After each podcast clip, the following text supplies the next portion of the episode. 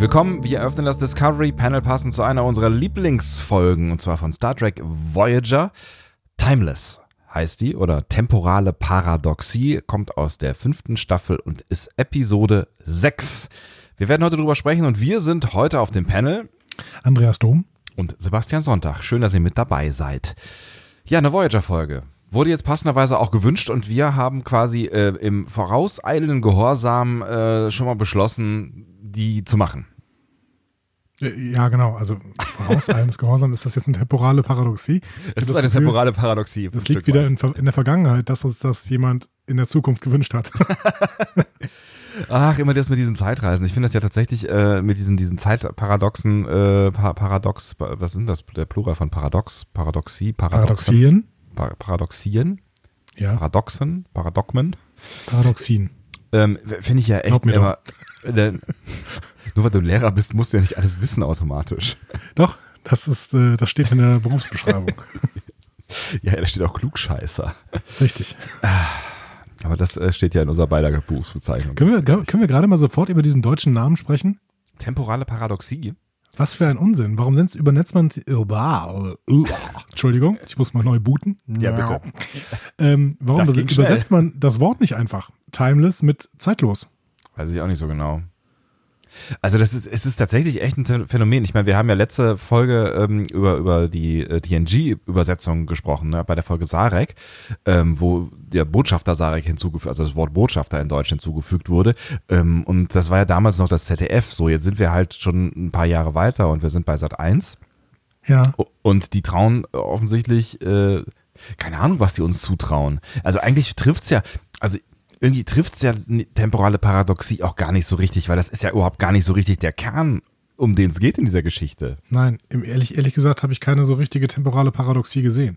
Nee. Aber ähm, ich, ich verstehe das teilweise nicht. Also, äh, wenn es doch einen englischen Titel gibt, der einfach so zu übersetzen ist. Also, wir haben hier jetzt nicht The Butcher's Knife cares not for the lamb's cry. Ne? Sowas, da, da gibt es vielleicht irgendwie keine äh, adäquate deutsche Übersetzung. Ne? Also, weil das vielleicht ein englisches Sprichwort ist und im Deutschen würde es keinen Sinn ergeben. So. Wie wurden die übersetzt nochmal gleich? Ähm, weiß ich nicht. Frag doch nicht sowas. so. Aber wenn man so ein Wort wie timeless hat, was man einfach nur mit zeitlos übersetzen kann, warum macht man es nicht? Also das ist für mich völlig unbegreiflich. Ich weiß es auch nicht. Ich, ich verstehe es ehrlich gesagt auch nicht. Also ich meine, es ist zeitlos, vielleicht hat es noch eine leicht andere Konnotation als timeless. Ähm, ja? Überleg gerade. Zeitlos. Zeitlos hätte schon auch irgendwie mit der Folge funktioniert, oder? Ja, irgendwie schon. Also, wenn Timeless funktioniert, funktioniert halt auch zeitlos. Und temporale Paradoxie funktioniert ehrlich gesagt eigentlich nicht. Nee, auf jeden Na, Fall ja. deutlich schlechter als Timeless. Äh, also ja. zeitlos, äh, ja. Keine Ahnung. Na ja, na ja. Jetzt hast du mich hier wieder in eine Voyager-Folge geführt. ja, und ähm, eigentlich äh, auch so ein Stück weit bewusst, um uns nochmal ein bisschen mit äh, den von dir ja doch nicht wirklich wertgeschätzten Herren Chakotay und Kim auseinanderzusetzen, die ja in dieser Folge eine recht tragende Rolle ähm, spielen und uns vielleicht beweisen hätten können, hm. dass sie das, dass sie das auch äh, äh einigermaßen sicher äh, durchziehen können.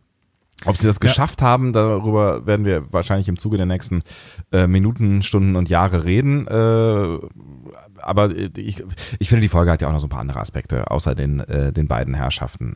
Also es gibt, es gibt, es gibt ich, schon auch, ich, ohne zu viel vorwegzunehmen, ich habe die äh, Folge in guter Erinnerung gehabt, tatsächlich.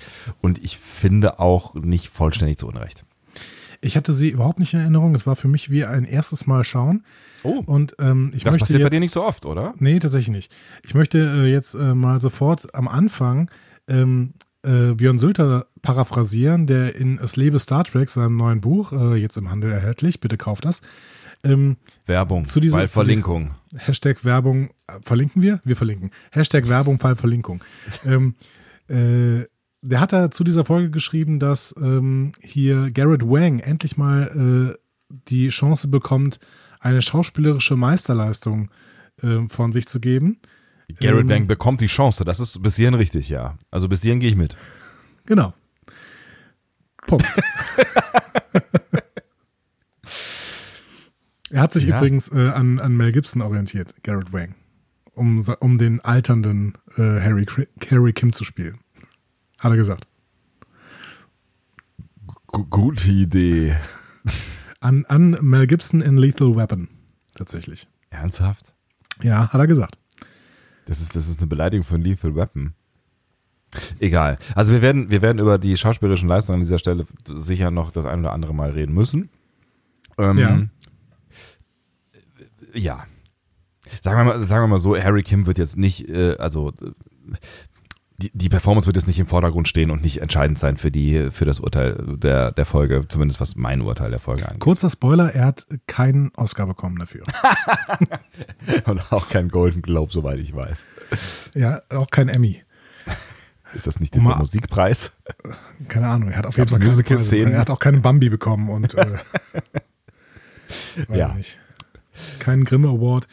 Ähm, aber die, die Episode ist, äh, das habe ich glaube ich in der letzten Woche schon gesagt, ist eine der 10 Essential Episodes von äh, äh, Star Trek Raumschiff Voyager in dem 2008 erschienenen Nachschlagewerk Star Trek 101 von Paula Block und Terry Erdmann. Und das war tatsächlich ein Zufall, ähm, aber jetzt, wo, wo es so ist, finde ich es total gut, weil ich total gerne diese 15 Sekunden mag, die du diesen kurzen Sermon äh, von dir gibst, wenn das dann passiert, weil wir haben schon relativ viele äh, Episoden der 10 Essential Episodes geschaut, weil äh, wir müssen eigentlich mal gucken, welche noch übrig sind. Es kann doch nicht wahr sein, dass ihr jedes Mal mitten im Podcast, meine Herren, ah, wie unprofessionell von allen Leuten, die mich immer anrufen. Ja, das ist echt eine Frechheit. Du hast, du hast deinen Bekannten- und Freundeskreis nicht im Griff. Ja, die ich müssen einfach, ich hasse soziale Kontakte, ganz im Ernst. Und dann melden sie sich auch immer noch in den Momenten, in denen keiner das will. Ah, Gott sei Dank machst du einen Podcast. Ja, Gott sei Dank. Ja, da sieht man die Menschen, Menschen, zumindest nicht. Und die riechen auch nicht und so. Brandon Brager, Rick Berman und Joe Minowski, was sagt ihr das? Das sind die Menschen, die dieses äh, Drehbuch geschrieben haben. Ja. Müssen wir irgendwas noch zu denen sagen? Ähm, also äh, Joe Minowski äh, vielleicht am, am ehesten. Brandon Brager und Rick Berman sind ja doch irgendwie feste Größen in der Star Trek-Welt.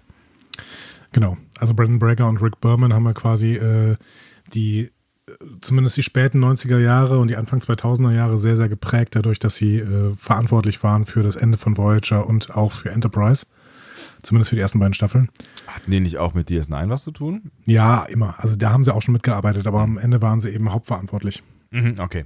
Und äh, Joe Minowski hat die ganze Zeit geschrieben, seit TNG. Ah, okay. Alles klar. Ähm, Genau, und Brandon Brager und Joe Minowski, also Joe Minowski war noch in der ersten äh, Staffel Discovery irgendwie im Team, was er auch immer gemacht hat. Mhm. Und Brandon Brager und Joe Minowski arbeiten jetzt für The Orville. Ah. Das genau, sind ja tatsächlich Berman, immer wieder Leute tauchen da auf, ne? Das ist echt verrückt. Ja, es sind aber auch immer wieder dieselben, du vergisst nur die Namen. Ja, das kann natürlich sein. ähm, und Rick Berman ist aber hat sich komplett zurückgezogen. Der hat irgendwie in seinem ganzen Leben nur Star Trek gemacht. Er hat noch ein paar Filme gemacht von Star Trek und äh, ja, also Krass, was außer Star Trek war da nicht viel gewesen bei Rick Berman. Ja, aber das ist ja vielleicht auch, also ich meine, das kann ja auch, das, man kann das ja auch als Lebensaufgabe sehen. Also wenn man das wirklich gerne macht, dann kann das ja auch durchaus irgendwie was sein, was einen, einen vielleicht ausfüllt. Das ist halt die Frage, was macht man, wenn man dann äh, gerade jetzt nicht mehr gefragt ist oder keine, also oder in Rente geht, in die Star Trek-Rente. Ja, du, in, in, in meinem, äh, in meinem IMDb-Profil steht nichts von Star Trek und also da steht ehrlich gesagt gar nichts. Und wenn da nur Star Trek stehen würde, dann wäre ich ziemlich stolz auf mich. Ja, eben. So. Warum gibt es eigentlich kein IMDb für Podcasts? Da steht dann ganz viel Star Trek für mich. Das stimmt. Wir können ja, wir können ja so ein, mal so ein Podcast-Register, das wäre eh ganz cool, oder? So ein Podcast-Register. Ja, Finde ich gut. Mit so ja. Namen, ne? Ja, einfach mal. Vielleicht kann man da mit, mit hier mit äh, Füt zusammenarbeiten, mit äh, Hörsuppe und so. Stimmt. Christian äh, ähm, Buttgereit. Bettnarek? Bettnarek. Wer ist denn Buttgereit? Gibt's auch. Ja, nicht. Buttgereit klingt aber, ist ein schöner Name irgendwie. Ah, ich glaube, es ist ein Korrespondent irgendwo. Wie auch immer. Wie auch immer. Grüße an beide. Liebe Grüße an beide, genau. Ja. Ähm, Regie, äh, Lever Burton. Yes.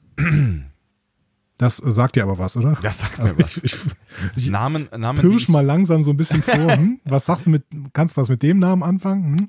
Ähm, äh, Namen, die äh, vor meinem 20. Geburtstag in mein Gehirn gekommen sind, die funktionieren noch. okay, Moment, 1987. ah ja, stimmt. Ja, ja. Ah, du gerade kurz rechnen. Du bist so ein Assi. äh, Johnny LaForge. Ja. Ähm, der regiert diese Folge hat, ne? und spielt mit. Ja. Ne? Ähm, äh, und bei bei bei bei äh, ähm, äh, äh, Memory Alpha stand irgendwie Cameo-Auftritt. Äh, so, so Cameo war der ja nicht, ne? Ja, aber der war auch nicht besonders groß. Also aber heißt Cameo nicht immer ähm, quasi verdeckt, also secretly? Also ich meine, er ist da halt irgendwie als Jolly LaForge unterwegs. Also ist jetzt nicht so. Nee, ich glaube, ich glaub, Cameo ist halt eine ähm, Nebenrolle für einen eigentlich viel bekannteren äh, Star als die Hauptrollen. So. Ach so, ich habe bisher immer gedacht, dass Cameo-Auftritte immer sowas sind wie, äh, äh, weiß ich nicht, alter Mann äh, im Mantel mit Maske äh, ist in Wahrheit Gene Roddenberry oder so. Nee, ich würde sagen, zum Beispiel, wenn du in diesen Komödien hast, dass plötzlich irgendwelche Hollywood-Stars dann äh, mal kurz in, einem, in dem Laden des Protagonisten einkaufen kommen oder sowas. Das ist ein Cameo. Ah, okay. Ja. Wieder was gelernt. Mal, würde ich, würde ich sagen. Also ja. vielleicht äh, belehrt uns wieder äh, jemand äh, eines Besseren, denn äh, unsere Zuhörer sind weitaus schlauer als wir. Ja, das, das, äh, das finde ich sehr gut, weil wir werden dadurch auch immer schlauer. Irgendwann holen wir euch vielleicht ein. Ich glaube nicht, die laufen ja immer vor. Aber die ähm, sind ja mehr. Wir könnten ja quasi äh, an, einem, an, an einem Kollektiv erstarken, was, was uns umgibt ist dir aufgefallen, dass wir nicht nur Jordi LaForge sehen, sondern auch ein äh, Schiff der Galaxy-Klasse. Ja, die das sehr, äh, sehr ähnlich aussieht äh, der Enterprise D, ne? Genau. Die USS Challenger. Aber sehr ähnlich, wahrscheinlich sind die baugleich, ne? Nee, nee? findest du? Also so ähnlich, finde ich, sahen sie auch wieder nicht aus. Nee? Ähm, aber äh, ich finde es ganz schön, die, die Geschichte dahinter, weil die Challenger ist halt benannt nach der, ähm, nach dem Raumschiff Challenger, was irgendwie, ich glaube, 87, 88. Da gab es doch dieses, diese große, diesen großen Unfall, wo das Ding explodiert ist. Oder war das Anfang der 90er? Ich glaube, es war sogar Anfang der 90er. Das war ja so ein bisschen der Anfang vom Ende des äh, Space Shuttles, ne? Ja, also quasi, es, gab, genau. es gab noch, es mhm. gab noch, äh, glaube ich, es gab noch ein paar Missionen äh, hinterher, aber irgendwie ähm, war da so ein bisschen der Drive raus. Genau, und am, äh, an irgendeinem Star Trek-Film ähm, wird auch am Anfang kurz an die Challenger-Astronauten gedacht weil ja im Prinzip ähm, Star Trek mit dem Raumfahrtprogramm der NASA auch immer so relativ eng verbunden war. Hm? Es kommt doch auch ein Space Shuttle im Vorspann von Enterprise äh, vor, ne? Ja, auch das. Und die NASA hat teilweise doch auch ähm, Raumschiffe nach Star Trek benannt, oder? Gab es eine Enterprise? Gab es ein Space Shuttle Enterprise? Ich bin mir gerade, ich habe irgendwie das Gefühl, es gab eins. Kann das sein? Es gibt einen Flugzeugträger, glaube ich, der Enterprise heißt. Ja, aber das, also so ein, äh, in der, in der, US-Armee. Ja. Ich bin mir aber echt nicht sicher, dass es ganz, ganz gefährlich ist. Drei, äh, ein Viertel Wissen. Halb ist es nicht mehr. Nee, nicht mal das. Aber ähm, äh, Lever Burton übrigens, das ist das erste Mal äh, seit ähm, TNG, dass er Regie führt. Also Ach, der krass, hat bei okay. DS9 das gar nicht gemacht. Ähm, Ach, das hätte ich nicht gedacht, weil der hat ja relativ viel gemacht bei TNG, ne? Ja, der war da halt in der Directors Class und hat da ein bisschen was übernommen. Mhm. Und ähm, dann war die letzte Episode, die er gemacht hat, 94, The Pegasus. Mhm. Ähm, genau, und äh, dann 99 eben diese hier. Das heißt, fünf Jahre lang hat er gar nichts gemacht. Es kann natürlich sein, dass er in der ersten Staffel von DS9 dann doch irgendwas gemacht hat. Das weiß ich jetzt gerade gar nicht. Aber die letzte Folge, die er gemacht hat, war tatsächlich bei TNG 1994 The Pegasus. Er hatte ja dann zwischendurch noch ein bisschen was mit den Filmen zu tun, ne? Also vielleicht hat er auch. Ja, auch da bin ich mir aber nicht sicher, was.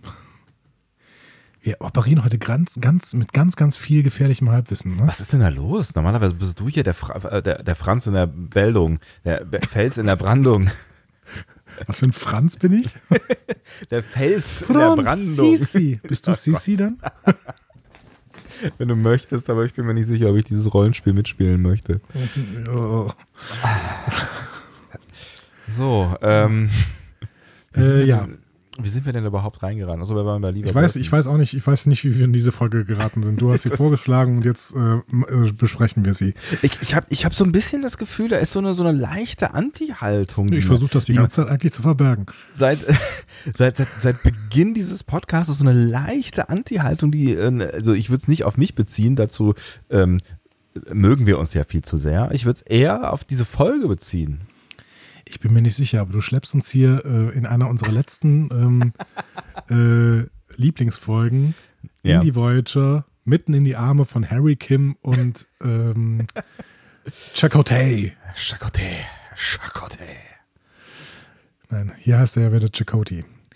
Wie auch immer. Ich versuche jetzt ein bisschen Dramatik in diese Folge zu bringen, indem ich einfach die äh, ähm, Handlung sehr dramatisch nacherzähle. Also möchtest du reinsteigen? Warum eigentlich nicht? Weil es fängt nämlich auch gleich unfassbar dramatisch an, in einer dramatischen Landschaft. Eine weite, eisige Landschaft. Zwei Figuren materialisieren sich, mit Kälteanzügen geschützt. Ist gut so? Ich äh, finde es ich find's irgendwie ganz angenehm. Ich fand es ich fand's tatsächlich auch irgendwie ganz lustig, das ähm, zu sehen, weil wir ja letztens noch ähm, über äh, so Pappmaché ähm, Bühnenelemente ja. gesprochen haben ähm, bei äh, äh, Amok Time. Und ähm, irgendwie hatte ich das Gefühl, dass das alles, was danach kam, immer deutlich besser aussah. Aber ich fand tatsächlich diese Schneelandschaft, die sie da irgendwo in so, ein, so eine Besenkammer gebaut haben, ähm, die sieht echt so lala aus, ne? Ja, aber ich hatte wieder, ich hatte ganz gute Gefühle bei dieser allerersten Szene, denn diese Kaltwetteranzüge, die gab es schon mal. Und die gab es bei einer Folge, die ich sehr, sehr schätze. Aha. Äh, nämlich The Ascent, der Aufstieg. Das mhm. ist die Folge von Quark und Odo, die nach einem Absturz überleben und dann so einen Berg rauflaufen müssen und ah, sich gegenseitig dann die ganze Zeit stützen. Ja. Die fand ich ganz, ganz toll, weil es so eine Charakterfolge zwischen Quark und Odo war. Und sich auch streiten und dann wieder zusammenfinden und so, ne? Genau, genau.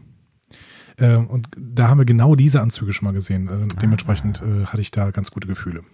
Tatsächlich hat die Szene bei mir auch ganz gut funktioniert, trotz, ähm, trotz des, des äh, offensichtlichen Pappmachés und des, des sehr, also ich finde, sie hätten wenigstens doch irgendwie ein bisschen computeranimierten Schnee irgendwie mit rein. Also da, da, ist so eine lieblose Windmaschine, steht da irgendwo links äh, am Rand und pustet ab und zu mal so fünf Schneeflocken übers Bild. Also ich finde, find, die hätten da irgendwie noch ein bisschen, also ein bisschen mehr hätten sie noch machen können, aber irgendwie trotzdem, ich fand es trotzdem irgendwie ganz spannend, dass sie da rumlaufen. Aber ich wusste ja wirklich nicht, wer es war. Ne? Also wie gesagt, das war für mich wie zum ersten Mal geguckt, ja. weil ich mich überhaupt nicht mehr an diese Folge erinnern konnte. Ähm, und äh, dementsprechend wusste ich nicht mehr, wer es war und äh, dementsprechend gab es so ein bisschen Dramatik für mich. Ja, also ich finde schon auch, dass diese, diese, ne, mal abgesehen davon, dass man normalerweise konzentriert man sich da ja auch nicht drauf, wie jetzt irgendwie dieser die, die Felsen da aussehen oder so. Ich fand schon, dass es auch irgendwie, es hat mich ganz gut reingezogen. Ich, äh, soll ich weitermachen mit ja, ganz bitte. viel Drama? Das, das war doch ganz schön. Ich lehne mich zurück. Mit schweren Rucksäcken beladen beginnen sie durch die Landschaft zu wandern. Bei Erreichen einer bestimmten Stelle halten sie an und stecken eine Sensorvorrichtung in das Eis. Sie streichen eine Schneefläche beiseite und enthüllen darunter eine klare Eisschicht. Etwas nicht Natürliches ist darunter deutlich sichtbar. Eine der Figuren tippt die Brust an der gleichen Stelle, wo ein Sternflottenkommunikator wäre.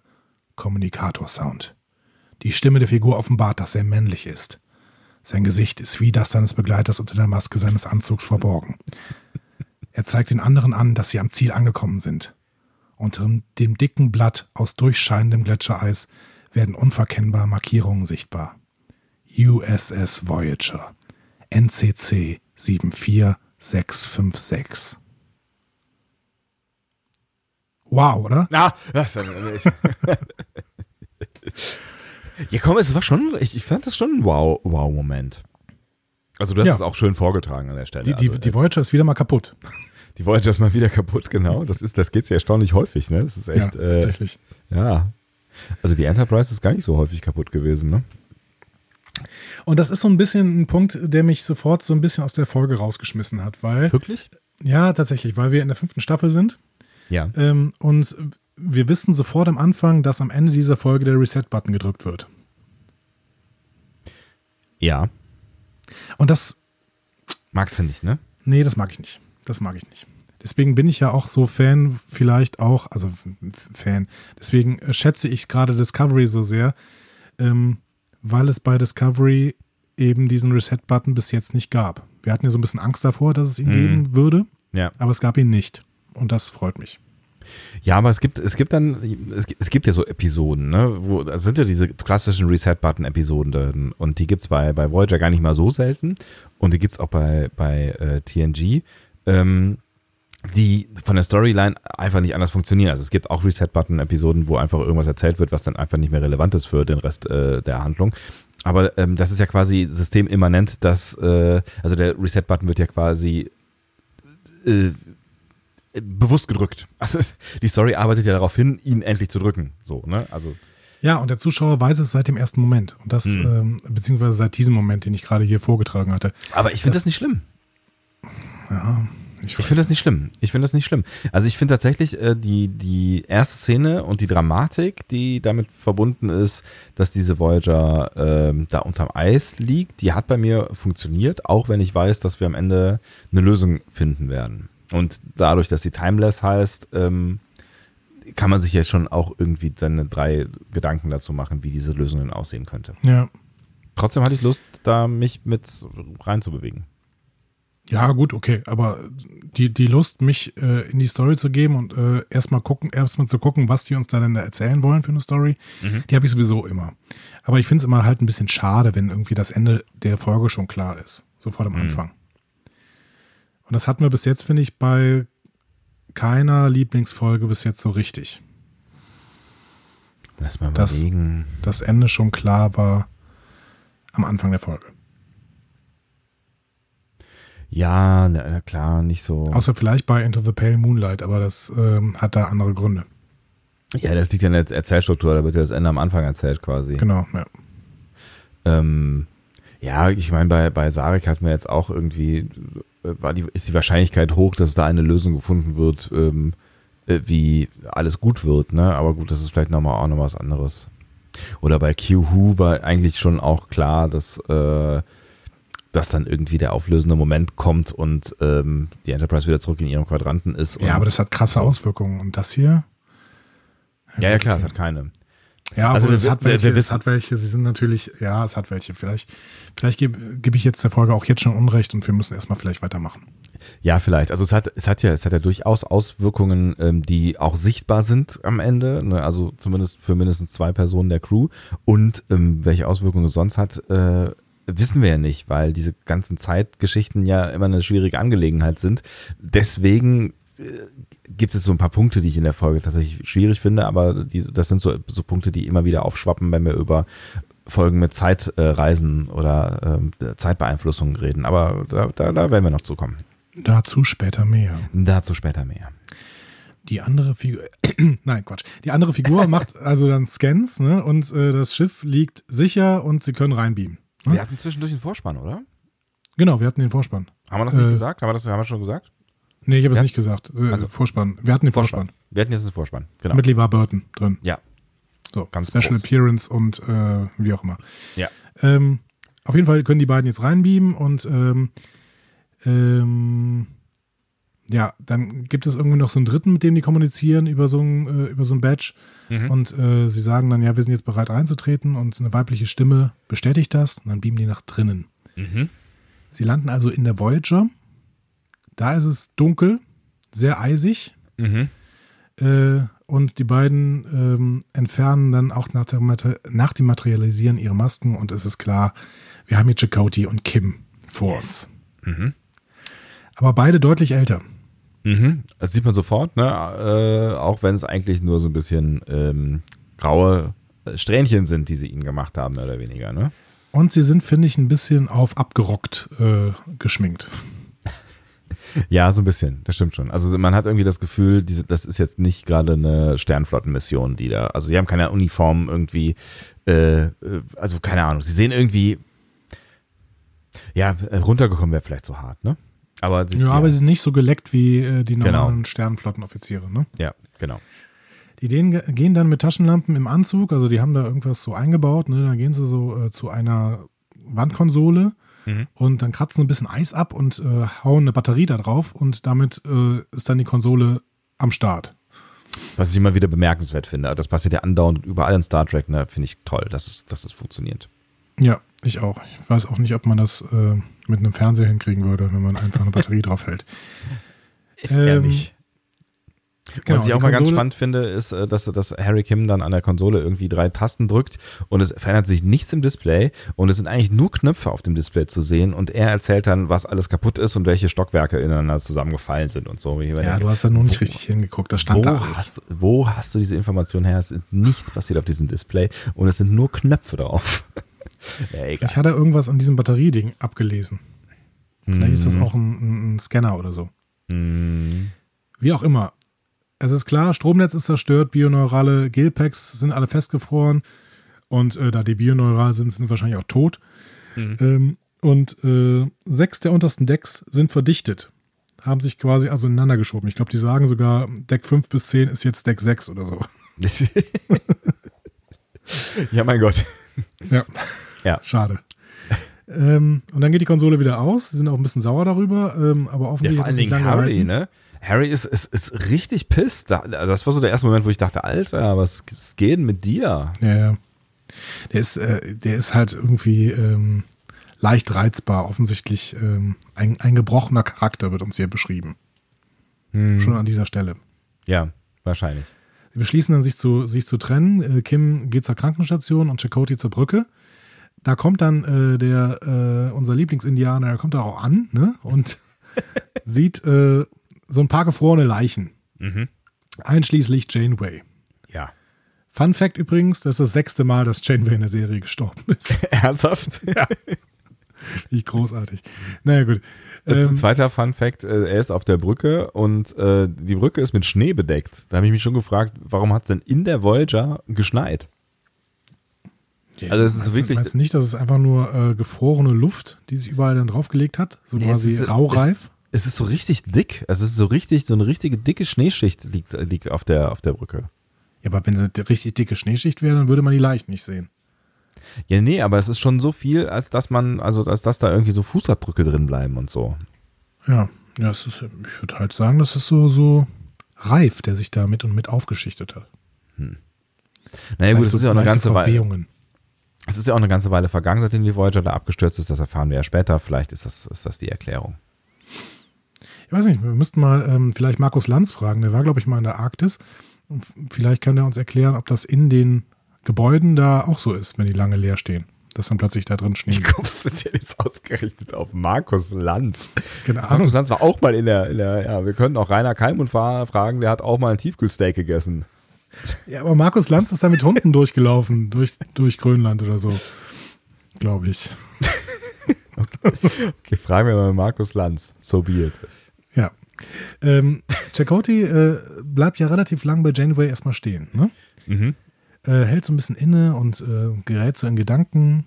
Ich glaube, der äh, kanalisiert auch nochmal sein Krafttier und dann fährt er fort. Das ist echt so ein Assi, ey. Entschuldigung. Ich entschuldige mich bei allen Voyager-Fans. Ich weiß, wie ihr euch fühlt. Ich mag diese Serie auch wirklich gern.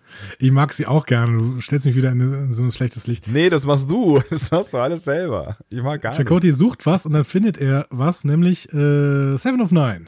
Richtig. Ja. Und da habe ich mich natürlich gefreut, weil Seven of Nine war ja eine der positivsten Charaktere von Voyager.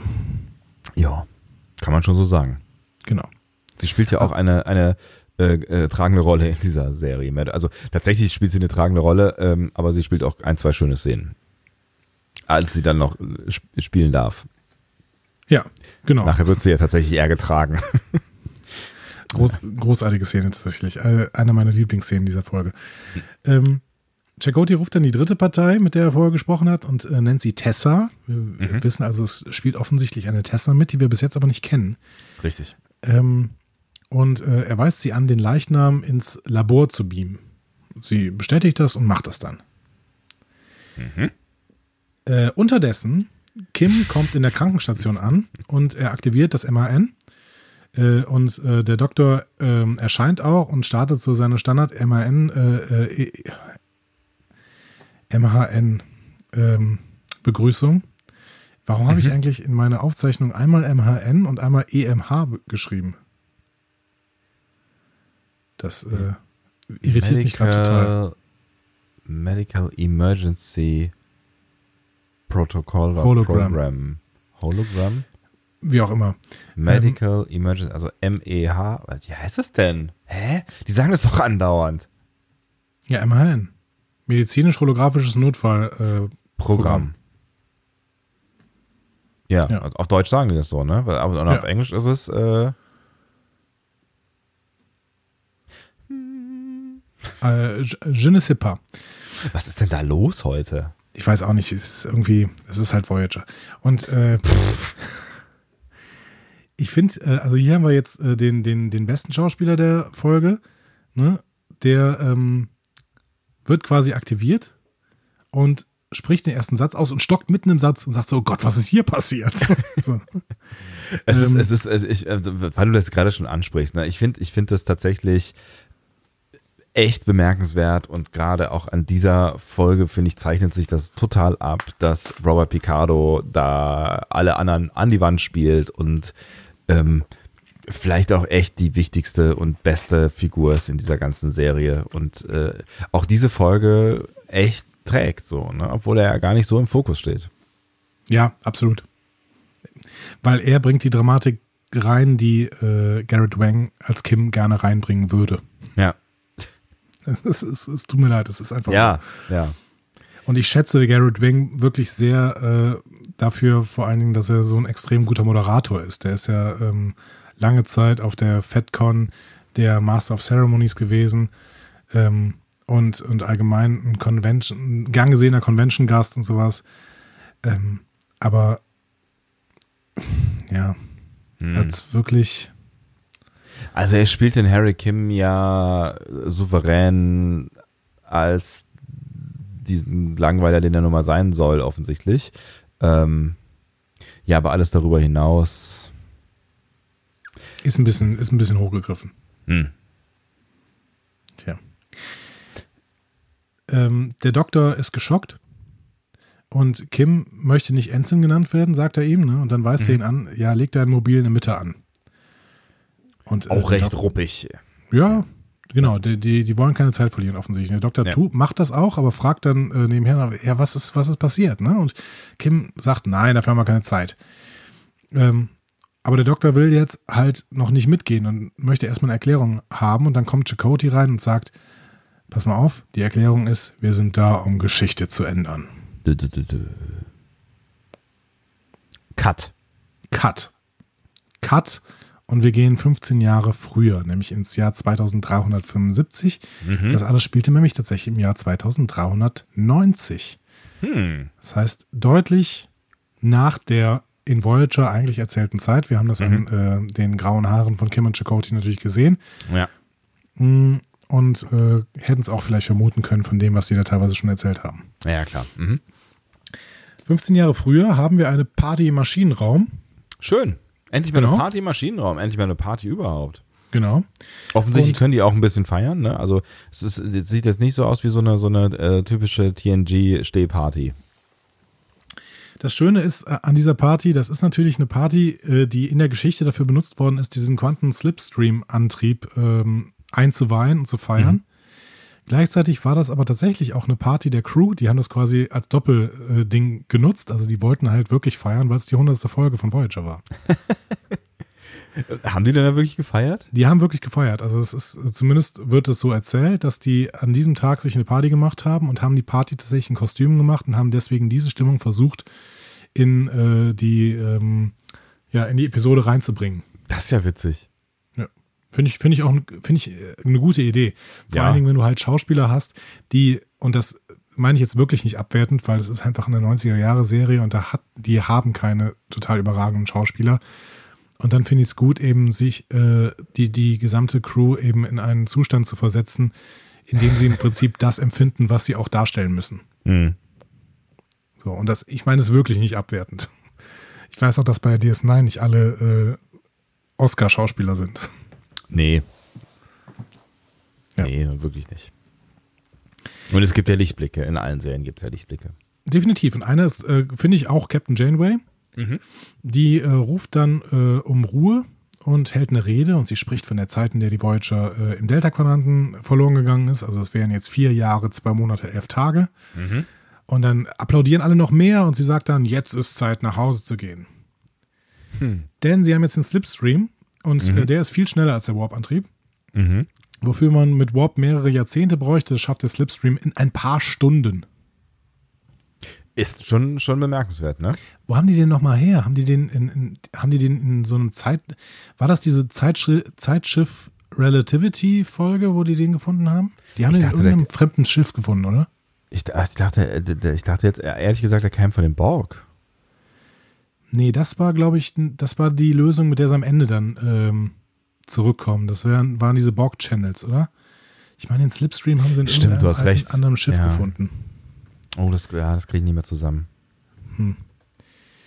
Es ist jetzt nicht so, dass ich äh, danach suchen würde. Ja, ich höre da gerade jemand tippen. Aber das interessiert mich jetzt, weil ich, also es war so viel Technobubble in dieser Folge und ich finde, man muss dann auch schon mal ähm, da noch mal kurz schauen. Wobei es ja tatsächlich eigentlich immer die ganze Zeit um, um diese, diese Phasenvarianz ging, ne? Also ich hatte nachher tatsächlich das Gefühl, ich äh, weiß, wovon die reden. Aber auch nur, weil sie 37 Mal Phasenvarianz wiederholt haben. Ähm, es ist tatsächlich in einem Föderationsraumschiff eingebaut, äh, in der USS Dauntless. Äh, und wie sind die da rangekommen?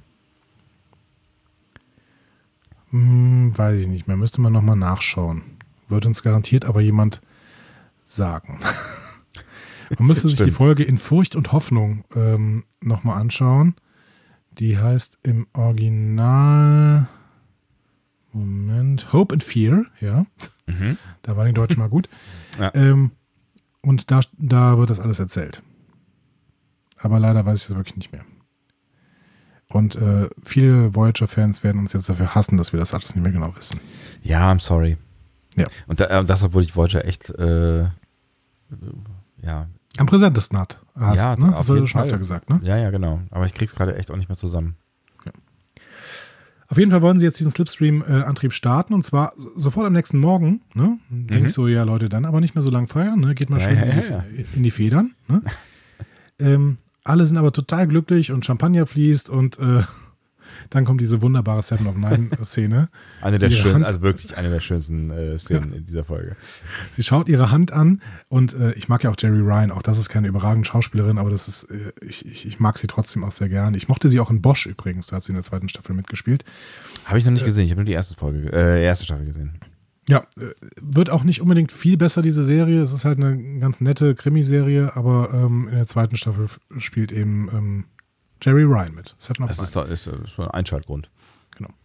Aber sie wird dann halt von einem einzigen Glas Champagner so betrunken, dass sie äh, glaubt, dass ihr irgendwas neuronaler Cortex, whatever, kaputt ist. Und der Doktor will sie sofort überprüfen, aber dann merkt er, nein, sie haben nur eine Vergiftung. Alkoholvergiftung. Ja, Synterol-Vergiftung, ne? Synterol, genau, richtig. Ja. Ähm, da kommt Nilix noch rein, ne? der gibt nämlich äh, Bilana Torres noch einen Glücksbringer für die Fahrt, eine talaxianische Pelzfliege. Das ist offensichtlich ein Ritual bei denen, dass, dass hm. die sowas sich in den Maschinenraum hängen, äh, wenn sie Glück haben wollen. Da frage ich mich immer genau, aus welchen Gründen schreibt man sowas ins Drehbuch? Also, wollen sie die einfach nochmal auftauchen lassen in dieser Folge? Ne? Also es ist ja, es ist ja so eine, so eine, so ein, so, so, so, ein, so ein prototypisches Verhalten von einem Beteiligten. Nilix macht irgendeinen schrägen Scheiß, ähm, Belana spielt irgendwie mit äh, und Tuvok ähm, macht einen ironischen Kommentar, den Nilix nicht versteht und sich darüber freut. Also es ist so eine Szene, die man irgendwie gefühlt 500 Mal gesehen hat. Ja, aber ich dachte, darum geht's auch. Ich dachte, das ist Voyager. Und das ist, und das ist auch TNG und das ist auch DS9. Zwischendurch eben ein bisschen Crewgefühl zu zeigen mit immer denselben äh, Gags, Dingen. Running Gags. Ja. Was heißt Running Gags? Also, es ist ja schon immer eine Varianz drin. Ne? Ja. Ähm, es ist ja, keine Ahnung, das ist ja jetzt nicht irgendwie äh, hier, oh, behave, würde irgendwer die ganze Zeit sagen. Ne? Also teilweise hast du natürlich ein paar Running Gags, in dem ähm, äh, Janeway immer von Kaffee redet und ähm, Picard immer engage sagt und sowas. Ne? Oder Stimmt, sie redet so. schon wieder von Kaffee, auch in dieser Folge fällt mir dabei gerade auf. Ja, klar. Ja, tut sie. Die ist halt höchst abhängig. Was sie dir sehr sympathisch machen sollte. Das ist äh, absolut richtig. ah, Kaffee. Ah, Kaffee. Wir haben keinen Kaffee übrigens. Nee, ist auch viel zu spät für Kaffee. Sagst du? Ja, dann kann ich nicht schlafen. Trinkst du Kaffee vorm Einschlafen? Nee, nicht also, direkt vorm Einschlafen, aber ähm, so zwei, drei Stunden, kein Problem. Echt? Nee, traue ich mich nicht. Ähm, du bist halt ein Spielverderber. Nee, genau wie Paris, Tom Paris. Paris ist ein Spielverderber, das hast du verwechselt. Der trinkt das ist nicht der Einzige, der, der besorgt ist. Damit ist er natürlich doch irgendwie wieder eine typische Star Trek-Figur. Haben wir jetzt eigentlich die, die, die, die, die beste Szene, haben wir die wirklich ausgeschmückt? Also haben wir, haben wir, das, haben wir das alles klar gemacht? Ne? Also auch dieses, diese, diese, schöne, äh, diese schöne Konversation zwischen dem Doktor und äh, Seven of Nine. Ja, wir haben, wir haben, das, wir haben das klar gemacht. Haben wir, oder? Ja, Willst also du es nochmal wiederholen? Nein, ich finde, ich finde, ich finde, ich können wir kurz zurückspulen. Also Seven of Nine guckt dann so ihre Hand an und nee, das, bemerkt das dann irgendwie ja so Technobubble-mäßig ja. irgendwas oh, mit dem neuronalen. Oh.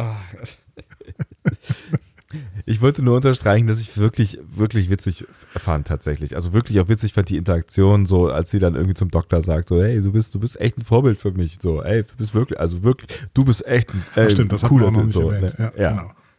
Und das fand ich, äh, ich fand es eine gelungene Performance von beiden. Ja, definitiv. Das möchte ich auch nicht unter den Scheffel fallen lassen. Man lässt doch nicht so, lässt man so den Scheffel fallen? Wenn man ungeschickt ist vielleicht. Das ist ein falsch, falscher Begriff. Ich glaube, man stellt sich oder irgendwas unter irgendeinen Steffel. Und ich möchte ja? das auch nicht unter den Teppich kehren. Bitte. Was ist eigentlich mit Paris? Was macht Paris die ganze Zeit? Der sitzt da rum und ist besorgt. Und äh, der, weil er nämlich glaubt, dass die Fahrt mit dem Slipstream nicht besonders sicher sein wird, weil die haben keine Gurte oder so. Übrigens haben die wirklich nie Gurte, ne? Nee, die haben keine Gurte. Die werden auch ganz schön rumgeschüttelt, ne? Aber die haben Trägheitsdämpfer. Dann das stimmt keine natürlich. Gurte. Warum Aber haben wir keine Trägheitsdämpfer? Ich hätte auch gern Trägheitsdämpfer im Auto. Ich weiß nicht genau. Trägheitsdämpfer klingt nach irgendwas, was mich aus der Couch nicht wieder aufstehen lässt. Nee, es dämpft ja deine Trägheit. Ach so. Oh Gott. Das ist das geil. Okay, wenn meine Trägheit gedämpft ist, gehe ich endlich wieder joggen oder was? Ja, äh, schwebst du wie auf Wolken. Ah. Ähm, gut. So, Paris hat eine Phasenvarianz gefunden. 0,42. Harry Kim oh. meint, ist auch kein Problem. Ist doch nur eine äh, kleine Phasenvarianz, werden wir halt ein bisschen durchgeschüttelt. Ist der, ist der, ist der, glaubst du, das ist Zufall? Was? Die dass 42? Die, dass die 42 ist? Ich glaube, eine 42 immer, ist immer Zufall. Äh, in Star Trek ist äh, 47 kein Zufall. Warum noch gleich? Kennst du das Star Trek 47 Phänomen nicht? Ich bin mir gar nicht sicher. Ich habe das Gefühl, ich hatte schon mal gehört, aber äh, weiß nicht, wie das in ist. Star Trek kommt äh, unverhältnismäßig oft die Zahl 47 vor. Ja, ich glaube, wir haben noch nicht drüber gesprochen, aber ich habe das irgendwann mal gelesen. Ja. Was, wie ist denn die Erklärung dafür? Ähm, das hat sich irgendwie, ich glaube, das haben irgendwelche Leute mal zufällig bei TOS gemerkt und dann haben die Autoren das immer wieder reingeschrieben. Crazy. Um sich daran Spaß draus zu machen. Warum nicht? Okay, aber diesmal keine 42 als Antwort, sondern als Problem. Als Problem, genau. Phasenvarianz äh, führt zu Schleudergang. Und Schleudergang während Slipstream-Fahrt ähm, ist doof, weil bringt Tod. Genau. Wenn und instabil, alles kaputt. Alles kaputt. Das heißt, wenn die Voyager dann quasi mitten ähm, äh, im Flug aus diesem Kanal geworfen wird, dann weiß man nicht, wo sie landet. Mhm. Ähm, beziehungsweise wir wissen schon, wo sie landet, nämlich im ewigen Eis. Das bringt es nicht so viel, aber ähm, Kim ist auch noch nicht überzeugt, dass das überhaupt so ein Problem ist. Das heißt, äh, Kim sagt, pass mal auf, lieber Paris, lass doch mal ein paar Simulationen im Holodeck machen, dann kriegst du deine Sorge weggenommen. Mhm. Also, ne, genau, lass uns einfach mal ausprobieren. Ich habe da noch eine Idee, auch wie es noch äh, vielleicht so ein bisschen ausbügeln kann. Harry hat ja immer Ideen, wie man so ein bisschen vielleicht hier und da noch rechts ein bisschen was. Ne? 22 Simulationen später wird klar, die Varianz taucht immer wieder auf. Es gibt keine Chance, den Flug auf diese Weise zu überstehen. Kim will das nicht wahrhaben, aber es ist halt so. Mhm. Und da habe ich mich gefragt, haben die das noch nie simuliert vorher? Erstmal Party und dann muss einer mal kurz Überstunden machen freiwillige Überstunden, um dabei zu merken, dass sie alle draufgehen werden, wenn sie es so machen? Sie haben die Phasenvarianz vielleicht ja noch nicht entdeckt und haben dann äh, auf Grundlage falscher Daten äh, die Simulation gestartet. Und jetzt ja, hat Herr Paris halt die Phasenvarianz entdeckt und äh, jetzt ist doof. Die Phasenvarianz tritt doch während des Fluges auf. Das heißt, das müsste die Simulation doch ergeben haben. Oder habe ja, ich das falsch verstanden? Ja, es macht, es war schon sehr viel das, das macht schon irgendwie nicht so richtig, ich weiß auch nicht so genau. Ja, die werden das ja wohl, wohl mal durchgesprochen. Ja, vielleicht brauch, brauchen wir das für die Story. Wir brauchen das für die Story. Ähm, die beiden kommen also wieder zurück in den Maschinenraum und da kippt die Stimmung natürlich jetzt. Da sind ja jetzt auch nur noch die Führungsoffiziere. Mhm. Ähm, Kim ist ja ein Führungsoffizier als Ensign. Aber ja, mein Gott. Es ist in der Not, weißt du, ne? wenn man weit weg ist von zu Hause, dann äh, nimmt man auch mal einen Ensign. Ja, und, und ähm, Offizier für Special Operations, glaube ich, wird auch zwischendurch genannt. Echt? Ja, ich glaube schon. Ähm, Whatever that means, ja. Die äh, haben ja quasi jetzt davon erzählt und Torres kann das nicht glauben. Sie protestiert. Ich habe den Antrieb doch Molekül für Molekül getestet. Ähm, ja, aber äh, Seven sagt dann, Seven sagt auch nochmal zu Paris, ja, hör mal, pass mal auf, ich möchte die Ergebnisse jetzt mal selber überprüfen. Offensichtlich ist sie wieder klar. Mhm.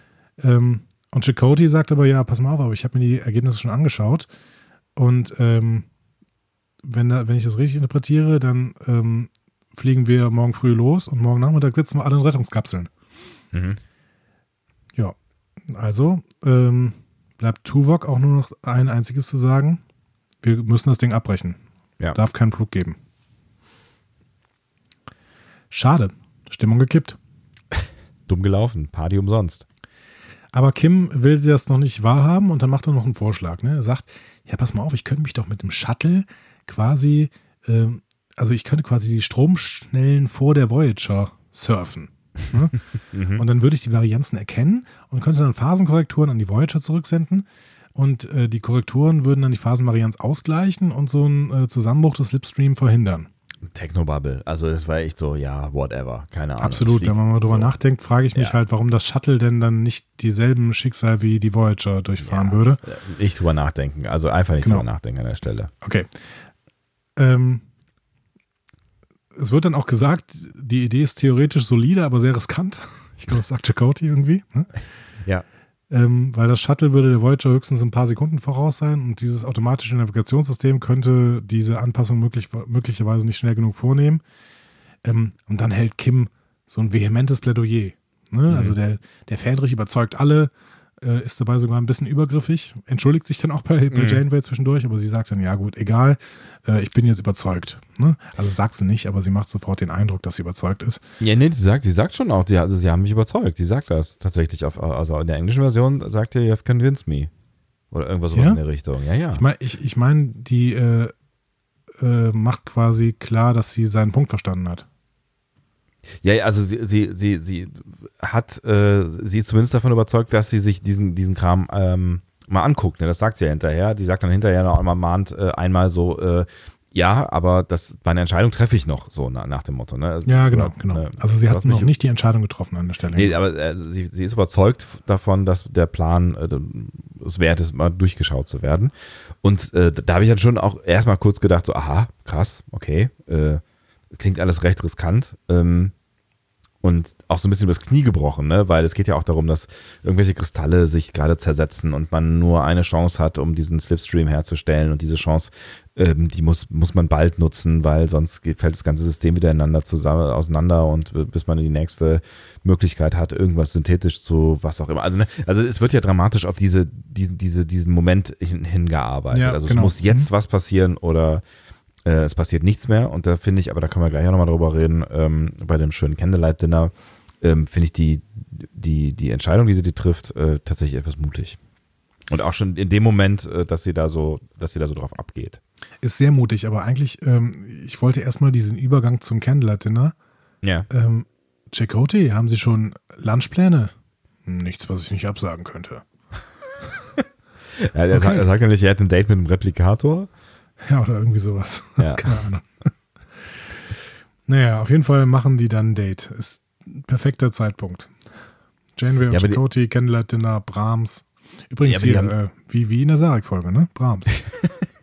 Es zieht sich wie ein roter Faden durch sämtliche äh, Star Trek-Folgen. Dann immer Aber irgendeine Verknüpfung zur letzten Folge. Das ist ganz toll. So machen wir das. Das ist, das ist ja ganz bewusst. Ich habe mir überlegt, was könnte der, die Verbindung sein ähm, zu Sarek und das ist sie. Er kauft keine ab, ne? Es kauft keiner ab. Ähm, Nochmal noch zurück zu Janeway und Chakotay. Hat Janeway das Chakotay nicht schon äh, noch, noch in, in Partystimmungsmut gefragt, so wollen wir nicht gleich was zusammen essen? Weil sie sagt doch auch am, ich meine, das war vorher schon, weil ich sagte, meine ich auch zu Beginn des Candlelight Dinners so äh, was wie, ja, schade, jetzt ähm, äh, haben wir ja so ein bisschen Topic Switch, jetzt werden wir ja erstmal eher so über die Idee reden. Das war ja, haben wir uns ja ein bisschen anders vorgestellt, irgendwie so nach dem Motto. Mhm. Kann sein, ja. Maybe. Auf jeden Fall ist, ist äh, Romance äh, angesagt oder zumindest romantische Stimmung. Es sind aber auch schwere Themen zu be beackern. Funktioniert das Paar für dich? Nee.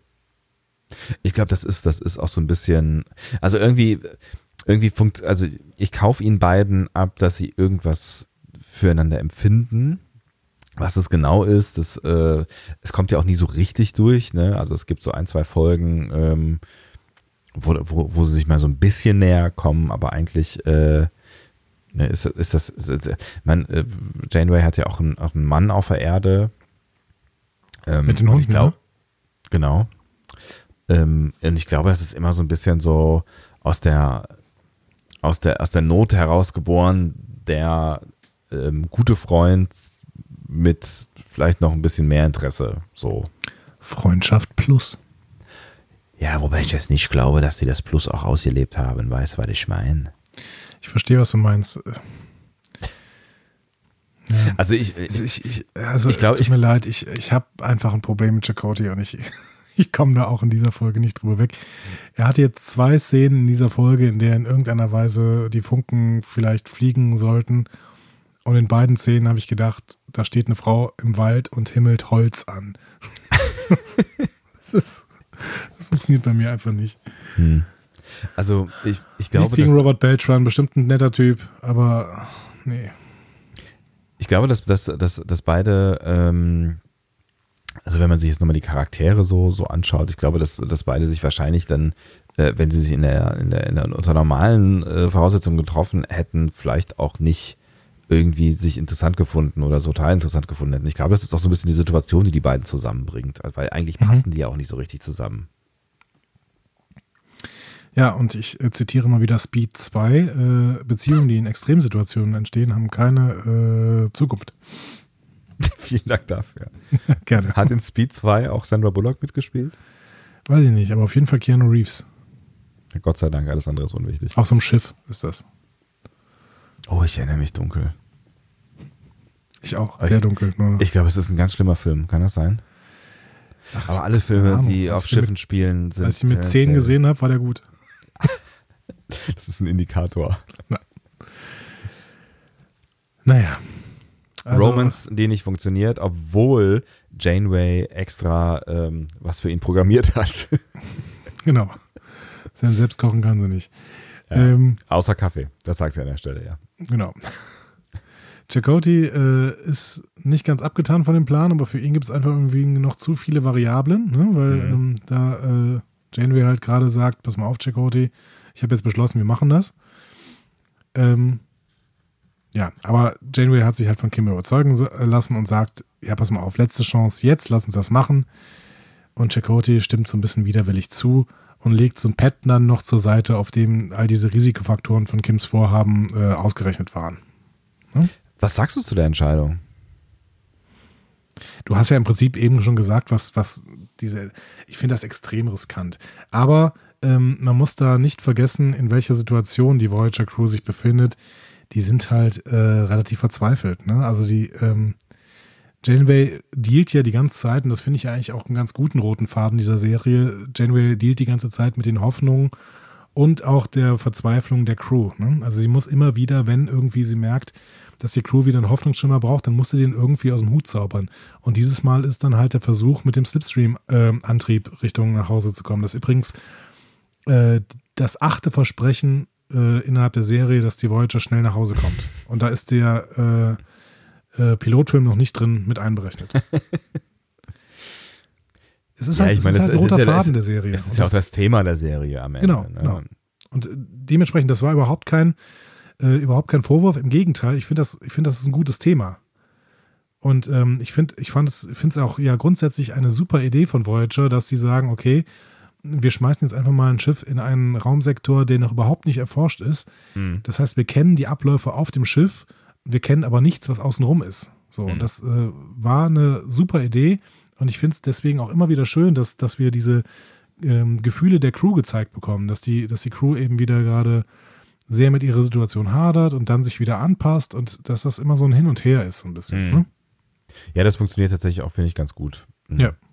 Aber trotzdem ist es, ist es schon eine Entscheidung, die halt sehr, sehr, sehr unsternflottig ist am Ende. Ne? Also das, das, das Risiko zu nehmen und da auch noch so ein wirklich ein großes Risiko zu nehmen, ähm, mit, ja gut, das hat äh, Chakotay ja eben gesagt, so dann enden wir alle in Rettungskapseln. Ich meine, wenn alle in Rettungskapseln enden, dann ist es halt vielleicht noch irgendwie ein Preis, wo, du, wo du sagst, okay, wir setzen jetzt mal alles auf eine Karte und ansonsten hängen wir eh in diesem Kack-Alpha-Gamma-Quadranten äh, fest.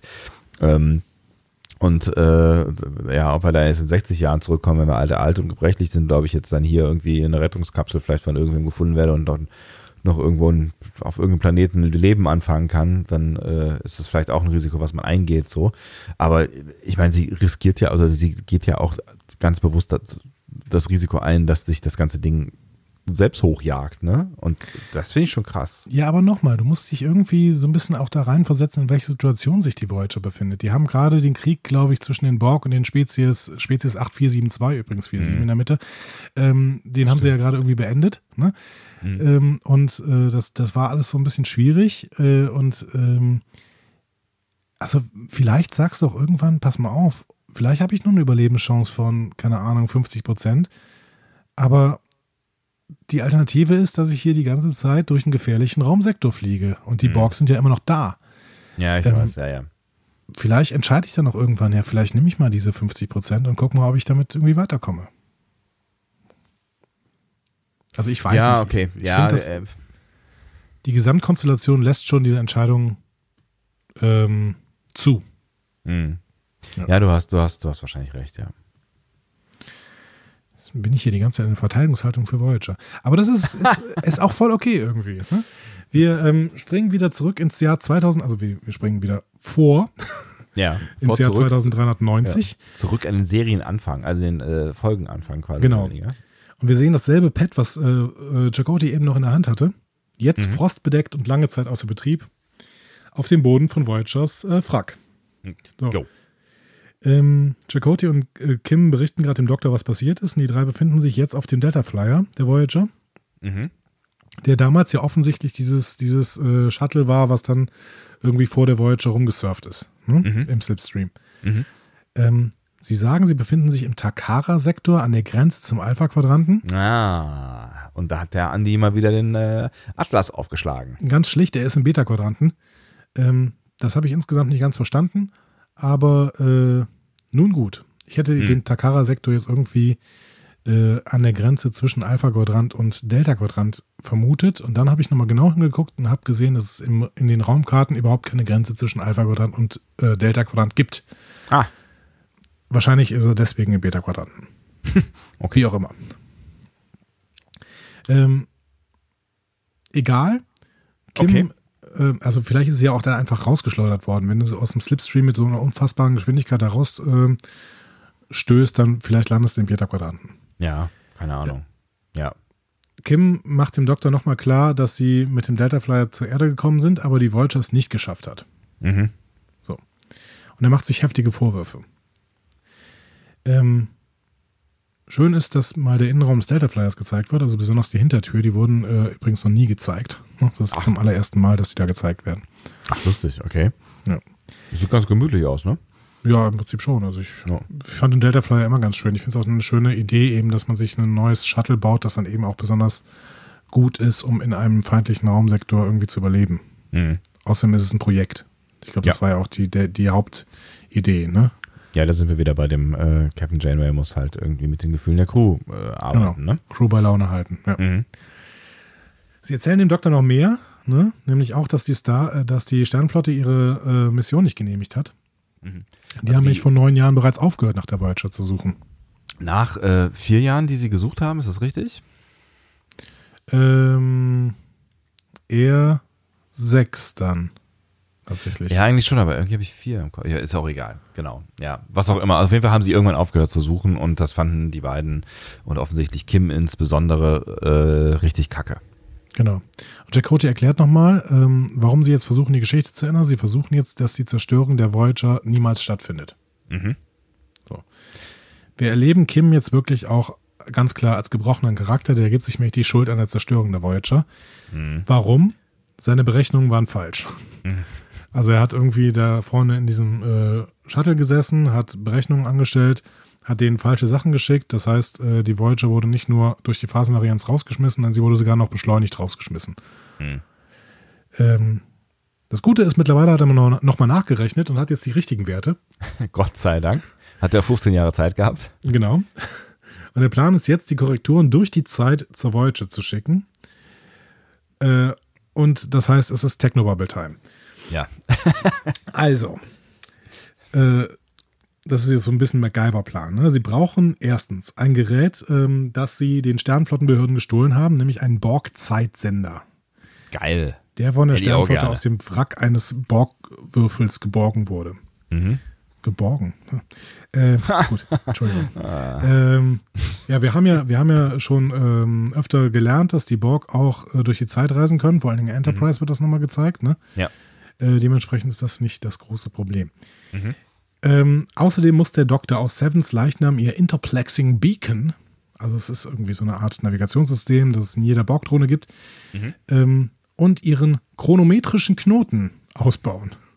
Das heißt im Prinzip muss er aus Sevens Leichnam genau das ausbauen, was für äh, Raum- und Zeitwahrnehmung der Borg zuständig ist. Ja. So. In dem Interplexing Beacon aus Sevens Leichnam findet man die Translink-Frequenz zum Zeitpunkt von Sevens Tod. Mhm. Ähm, und die wird ihnen dann genau sagen, wo sie und somit die Voyager vor der Katastrophe war. Mhm. Und dann kann man diesen chronometrischen Knoten äh, nutzen, um die Todeszeit anzugeben. Äh, wenn nämlich diese Borg-Implantate Implantate sich von den organischen Systemen lösen, dann stoppt das ja alles und dann kann man eben quasi ablesen, welche Zeit es war. Okay, so viel zum Technobubble. Ganz im Ernst, was für ein Unsinn. ja, völliger, ist, völliger Schwachsinn es ist doch auch alles total, total Wumpe, oder? Also was, was die da jetzt tun, ist doch völlig egal, weil es geht doch eigentlich nur darum, äh, dass sie ähm, dass sie einfach eine, eine, eine Technik brauchen, um eine Nachricht zurück äh, durch die Zeit äh, an Seven zu ähm, schicken. Und also, wie die das jetzt machen, ist, äh, pf, mein Gott.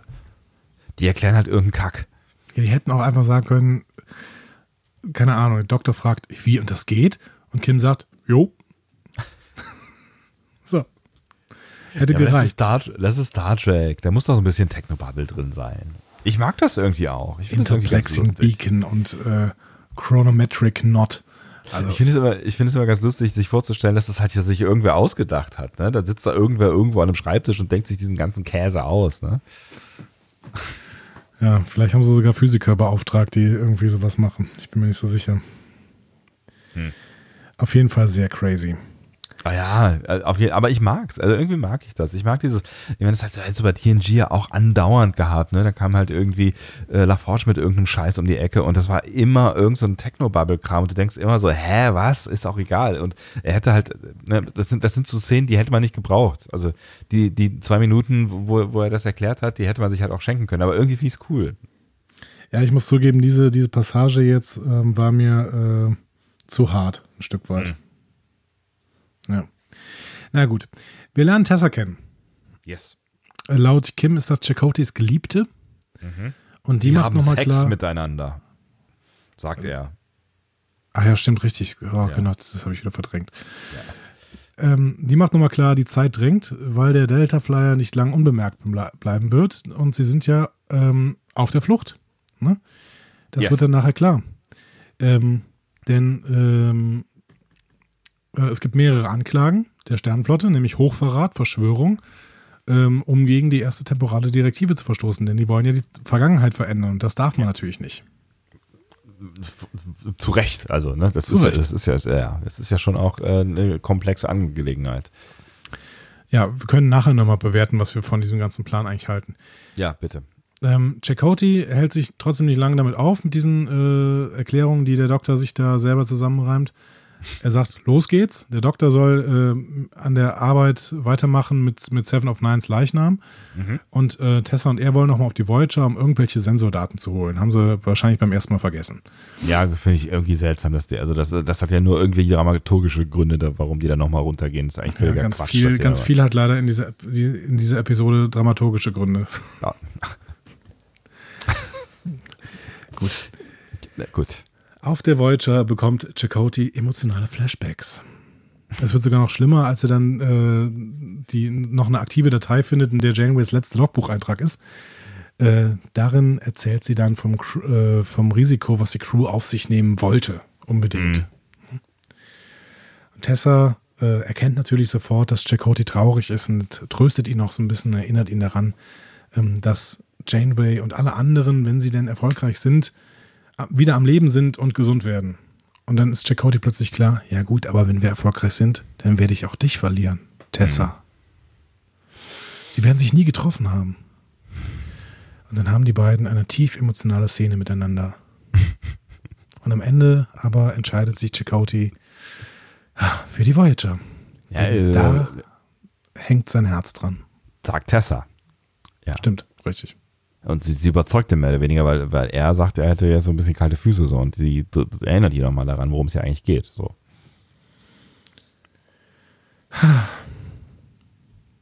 so. fast, fast ein paar kleine Tränen meine Wange heruntergerieselt. Oh, du hast aber heute auch echt, eine, eine, eine echt eine, die, die, die, große Ironiekanal aufgemacht hier. Nein. Doch. Doch. Aber diese Chakotay hat Gefühle-Szenen, die funktionieren bei mir einfach nicht. Weil, keine Ahnung, das muss mal jemand seinem Gesicht sagen, dass er Gefühle hat. Und das hat es mir noch nicht mitbekommen. Ey, ernsthaft, ja. Ich meine, äh, wir, wir, sind ja gerade jetzt hier am Höhepunkt des, des ähm, äh, der, der, Harry Kimschen Performance, ja. Und äh, er, er äh, Harry ist ja nicht dabei. Ja, nee, also jetzt gerade in diesem Moment, in dieser, Phase der Folge, ne? Harry also. und seine Lederjacke sind intensiv dabei, sich einen Arsch abzuspielen, ohne dass irgendwas wirklich passiert, also zumindest nichts, was authentisch wäre. Und da finde ich tatsächlich ähm, Chakotay dagegen angenehm überzeugend. Also man kann jetzt darüber streiten, ob, ob du jetzt diese, diese Romanzennummer abkaufst, aber ähm, also ge äh, gegen all das, was da, was da auf der anderen Seite mit, mit Kim passiert, finde ich das echt, ähm, echt angenehm und äh, gut, gut, gut anguckbar. Was, nee. äh, Bin ich nicht bei dir. Ich finde immer, wenn ich Chakotay sehe, riecht es nach Sägewerk. Das ist keine Ahnung, das, ist, das geht überhaupt nicht. Das ist auch für mich, also es ist wirklich einer der schlechtesten Schauspieler, die Star Trek jemals gesehen hat. Ich kann da, ich kann da keinerlei Emotion an seinem Gesicht ablesen irgendwie. Also da, da habe ich, ich habe, der hätte vielleicht besser einen Vulkanier gespielt. Echt. Ja, wobei äh, äh, Tuvok ja irgendwie einer der besseren. Ähm Tuvok ist definitiv einer der besseren Schauspieler, ja. Ja. Auf jeden Fall. Ja, aber, aber, aber, aber, aber Garrett Wang äh, überzeugt in dieser Folge in keiner Sekunde, nicht eine kleine, kurze Sekunde lang. Und alles das, was er da mit dem Doktor gerade äh, im, im, in, in, in, der kleinen Kammer da äh, äh, vom, vom Shuttle zusammen sich spielt, ist fürchterlich schlimm. Und ich, also. Das macht aber die Performance von Robert Beltran als Chakotay nicht besser. Hm. Du willst mir das zwar gerade versuchen aufzudrängen, aber nein, das geht leider nicht. Aber die Performance von, von Garrett Wang, habe ich da schon drüber gesprochen, die ist. ja, also wir gehen mal zu deinem Garrett Wang. Äh, der nimmt nämlich gerade eine Nachricht für die Vergangenheit auf. Ähm, sie arbeiten dann so ein bisschen und dann fragt der Doktor ihn nach seiner Chakotay, ähm, nach seiner und Chakotays Heimkehr. Und dann wird nochmal klar, Kim ist verbittert. Es wird wieder deutlich, der erinnert sich an den Empfang, ja, Umzüge und ein Antimateriefeuerwerk, Serenaden von einem vulkanischen Kinderchor, Reden, Medaillen. Und der Doktor äh, macht ein paar Witze äh, und sagt, ja, aber wenigstens bist du nicht im Eis. Ne? Kim sagt, ich wünschte, es wäre so gewesen. Ja, Witze kann er jetzt gerade überhaupt gar nicht mit. Das ist ja. echt nicht der richtige Moment für Witze. Kim erinnert sich mit, mit allem möglichen Sarkasmus an die Therapiesitzung, die er ertragen musste. Äh, erinnert sich daran, dass er sich dann irgendwann auf so ein Deep Space Schiff eingeschifft hat ähm, und äh, dann herausgefunden hatte, wo die Voyager abgestürzt hat. Und ähm, tatsächlich, äh, dann sagt er, ich sehe es ja gerade nochmal in meinen Aufzeichnungen, äh, dass Starfleet nach vierjähriger, vierjähriger Suche die Suche abgebrochen hatte und geringe Erfolgswahrscheinlichkeiten nannte. Was in den zwei Jahren, die jetzt da irgendwie offen sind, äh, passiert ist, das äh, Wie auch niemand immer. so genau. Hat er Therapie gemacht. Genau. Er hat sehr darum gebeten, weiterzumachen, aber sie haben abgelehnt. Also haben Chakotay und er seine, äh, ihre Jobs an den Nagel äh, gehangen, haben den Delta Flyer zu, geklaut und wollten dann selber weitermachen. Geiler Move. Total. Warum haben sie eigentlich den Delta Flyer gestohlen? Frage ich mich gerade. Warum haben sie nicht irgendwas genommen? Ich weiß es nicht. Vielleicht, weil da die Technik drin ist, die sie brauchen. Das heißt, sie hatten von Anfang an den Plan, irgendwie äh, diese Zeitnummer mit, mit äh, Seven zu machen. Ja, der Plan hat, das erklärt Kim doch irgendwo, der Plan ist entstanden, äh, als er von äh, diesem Borg-Zeit-Modul-Ding erfahren hat. Also, ja, okay. Deswegen haben sie auch den Data. Ja, gut, ergibt hm. Sinn. Ne? Ja. Ähm, ergibt alles Sinn, denn der Techno-Bubble-Plan funktioniert auch. ähm, also der Doc fragt nochmal nach, ja, ist der Plan sicher? Angenommen, er verursacht eine Zeitlinie, in der die Dinger schlechter sind. Ähm, aber Kim macht nochmal deutlich, der einzige Grund, warum diese Zeitlinie existiert, ist mein Fehler. So. Die Crew hat mir vertraut und ich habe sie im Stich gelassen. So, und dann kommt aber plötzlich eine Annäherungswarnung. Kim überprüft die Scanner Dank. und sieht, dass es äh, das Sternflotten, äh, dass es ein Sternflottenschiff ist. Mhm. Er ruft die anderen zurück. Die, sind die ja in der, der Zwischenzeit nichts gemacht haben, außer dieser äh, Nachricht von, von, von äh, Janeway äh, runterzuladen. Ja, und äh, bestimmt diese Sensordaten, die sie brauchten. Ah ja, richtig, bestimmt. Ähm, und er sagt dann auch nochmal, pass mal auf, ähm, das ist eigentlich nicht dein Ding, du kannst dich auch gerne äh, deaktivieren hier, das ist nämlich ethisch fragwürdig, was wir jetzt machen, aber der Doc will mitmachen. Also, Ethik, also, Ethikprotokolle des MAN funktionieren nicht mehr. Ja, äh, vor allen Dingen sagt, äh, sagt, sagt Kim halt, äh, oder ich aktiviere, deaktiviere dich, ist auch kein Problem. Ist, ne, ist auch so ein bisschen irgendwie äh, schon auch Erpressung. So ein bisschen, ja. Hm. Hm. Aber er macht ja freiwillig mit, der Doc. Genau. Wie gesagt, Ethikprotokolle sind äh, deaktiviert. Wir gehen wieder ins Jahr 2375. Da gefällt es mir übrigens auch viel, viel besser als im Jahr mhm. 2390. Das soll aber, glaube ich, auch so sein. Ne? Die Stimmung mhm. soll ja die ganze Zeit schlecht sein im Jahr 2390. Das haben sie, yes. gut, haben sie gut getroffen. Mhm. An Bord der Voyager im Jahr 2375 ist alles bereit für den Slipstream. Janeway zeichnet einen Protokolleintrag auf, in dem sie für die Auszeichnung angibt, sollte der Versuch in einer Katastrophe enden, ähm, hat die Mannschaft mit Auszeichnung und Tapferkeit gehandelt. Also ist quasi das Ding, was die nachher dann hören, ne? Chakotay und so. Genau. genau.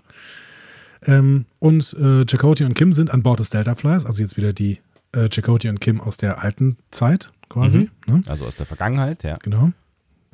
Und gehen so eine Checkliste durch und ähm, dann wird eine Telemetrieverbindung zwischen den beiden Schiffen hergestellt und Janeway gibt den Befehl zu beginnen. Mhm. Wir gehen wieder in die Zukunft. das Raumschiff ist angekommen, der Föderation, und schießt sofort auf den Flyer. Mhm. Es ist ein äh, Sternenschiff, Galaxy-Klasse, haben wir schon drüber gesprochen am Anfang. Eben, ne? ja, genau. Ähm, und ähm, der Flyer, den bringen sie dann auf Höchstgeschwindigkeit und äh, versuchen zu fliehen, aber das Schiff verfolgt sie und sie werden dann auch gerufen von Jordi LaForge. Yeah. Und, äh, also ich meine, das, das haben wir äh, Lever Burton dann schon ganz am Anfang äh, gesehen im, äh, im Vorspann, aber ähm, Hast du, hast du ein Gefühl in dieser Szene gehabt und wenn ja, welches? Ähm, hm. Also das Gefühl war dadurch ein bisschen raus, dass ich Jordi halt im Maschinenraum mit Visor äh, gespeichert habe und hier sitzt mhm. er auf der Brücke, übrigens im DS9-Gewand, ähm, und äh, hat halt kein Visor an. Mhm. Dadurch, und ich wusste, dass er auftritt. Das heißt, nee, meine Gefühle haben sich da an Grenzen gehalten. Mhm. Also Wie war es bei dir? Ich habe mich, schon ich hab mich schon gefreut, ihn zu sehen. Also ich, ne, klar, ich wusste auch, dass er auftauchen wird, aber irgendwie, ich mag diese, diese Zusammenführung immer ganz gerne von den, also wenn so verschiedene Charaktere so durch die verschiedenen Serien meandern und äh, auftauchen. Und ähm, auch wenn es ja jetzt wirklich eine, eine kleine, unbedeutende Rolle äh, ist, ähm, finde ich, äh, hat er das auch ganz gut gemacht. Ja, ja. Ohne Frage, ohne Frage. Und das ähm, gebe ich dir auch recht, das mag ich auch sehr gerne, wenn die sie eben, wenn die eben so mal eine andere Rolle in einer anderen Serie haben. Ich mochte auch ja. immer, wenn äh, Riker plötzlich woanders mitgespielt hat und wenn es auch ja. nur als Thomas Riker war. Ja. Ähm, oder eben auch, wenn ich mich an die letzte Folge erinnere, die wir hier besprochen haben, eben Mark Leonard plötzlich in TNG zu sehen. Ja, genau. Ja. Ähm, genau. Jordi äh, ist ganz, ganz ruhig ne, und sagt mhm. so, pass mal auf, äh, ihr solltet jetzt aufgeben. Ne? Ja, man hat so ein bisschen das Gefühl, ähm, er kann schon nachvollziehen, was da so ähm, in den beiden an Beweggründen arbeitet und ähm, äh, ist mehr oder weniger gezwungen, diesen Plan aufzuhalten. Also findet vielleicht auch den Plan selber kacke, ähm, aber kann, also sympathisiert zumindest mit dem äh, Enthusiasmus, den die beiden an den Tag legen und kann die Beweggründe vermutlich verstehen. Ähm, er sagt ja dann auch irgendwie sowas wie, äh, ich bin dann gezwungen, auf äh, euch zu schießen, wisst ihr schon so, ne? Genau. Und er hat sogar noch so einen Deal mitgebracht, ne? Ein Deal vom mhm. Föderationsrat. Er sagt, wenn ihr aufgibt und diesen äh, Zeitsender, diesen Borg-Sender da zurückgibt, dann kriegt er keine Anklage. Mhm. Also keine Anklage wegen Verschwörung. Ja, genau. Wahrscheinlich auch nicht wegen Hochverrat. Ne? Was, was, was ja schon mal echt ein sehr freundlicher Deal ist. Absolut. Mhm. Ja, aber Chakoti und Tessa weigern sich, die haben da äh, nichts für übrig und ähm, LaForge versteht das auch. Ne? Der sagt dann eben, ja, pass mal auf, vielleicht würde ich ja äh, auch genauso handeln. Mhm. Ja? ja, und dann wünschen sich beide noch viel Glück und dann war es das, ne? Im Prinzip schon, ne? Mhm. Also ähm, LaForge sagt nochmal, pass mal auf, ich bin Captain der Sternenflotte, es ist meine Pflicht, euch jetzt aufzuhalten. Und Chakotay sagt, ja, verstehe ich, ähm, viel Glück, tschö. Genau, ja. Ähm, ja, wir gehen aber, bevor wir das sehen, bevor wir dann eine Verfolgungsjagd sehen, also die haben wir ja schon im Prinzip gesehen, aber wir sehen sie nachher nochmal, mhm. ähm, gehen wir nochmal kurz ins Jahr 2375. Äh, 2375. Mhm. Ähm, Inhalt ist kurz erzählt, es geht los. Genau. Mit dem Slipstream. Sie starten, ja, ja, genau. genau. Mehr passiert eigentlich auch nicht, ne? Genau. Wieder zurück äh, ins Jahr 2390. Ähm, der Flyer steht jetzt äh, hart unter Beschuss und im Labor arbeitet der Doktor weiter an Sevens Leichnam und der technischen Seite des Plans. Ne? Und macht immer eigentlich genau das Gleiche. Er hat so eine Gesichtshälfte von ihr, so eine metallende, äh, bronzefarbene Gesichtshälfte von ihr ähm, in der Hand und äh, bearbeitet sie mit einem, einem, einem Werkzeug, was, was, was, was Kim vorher irgendwie für ihn zusammengebastelt hat. Und genau. äh, ja, macht eigentlich ganz das Gleiche, ne? Im Prinzip ja, genau. Und, und sie haben auch, äh, trotz all dieses Stresses, immer noch Zeit äh, für den einen oder anderen Plausch, ne? Ja, so, so Mini-Plausch, ne? Also mhm. Kim ist ja nicht so richtig nach, äh, nach Reden zumute, aber sie tauschen sich dann trotzdem immer so ein bisschen aus. Ne? Mhm. Ja. Aber es geht, es geht im Kern natürlich jetzt dadurch äh, darum, endlich die, die richtigen Daten da irgendwie aus dem Shell rauszupressen. Ob das richtig gelingt, wissen wir aber noch nicht genau. Ne? Auf der Brücke, ähm, wenn wir zurückgehen ins Jahr 2375, dann erkennt Seven an der taktischen Hilfskonsole die Phasenvarianz. Ne? Mhm. Und Kim schickt dir aus dem Delta Flyer auch sofort kompensatorische Korrekturen. So wie der Plan eigentlich gedacht ist. Scheint genau. also äh, ne, erstmal so zu laufen, wie Kim sich das vorgestellt hat. Absolut. Die werden dann in die Kon Konsole von Paris geschickt und der ähm, gibt sie ein und die Varianz nimmt ab und alles scheint gut zu laufen. Mhm. Aber dann sagt Seven plötzlich, oh, die Varianz nimmt wieder zu und zwar schneller als vorher. Und dann wird die Voyager geschüttelt und beginnt zu vibrieren und Janeway fragt Kim nach einer Erklärung. Kim kriegt Angst, ist völlig am Ende, bricht im Prinzip zusammen. ja. ähm, er sagt, ja, die Korrekturen müssen funktionieren, da bestehe ich drauf. Ne? Und ähm, dann äh, fängt er an, sie relativ schnell zu überprüfen, kämpft weiter gegen seine Angst an. Ähm, und dann bricht diese Com-Verbindung zwischen den Schiffen zusammen. Auch die Telemetrieverbindung bricht zusammen. Paris merkt, der Slipstream wird destabilisiert und äh, mhm. Janeway sagt, okay, dann drück mal auf die Bremse. Hm? Paris versucht das auch, scheitert aber. Genau, erklärt dann auch noch irgendwie, dass es gar nicht funktioniert. Genau. Also relativ ähm, dramatische Action-Szene eigentlich, ne? Ja, durchaus. wird natürlich nachher noch dramatischer, aber es, äh, hier war schon sehr, sehr viel Spannung und sehr, sehr viel Geschwindigkeit auch drin. Ne? Mhm. Ähm, wir gehen nochmal in die Zukunft.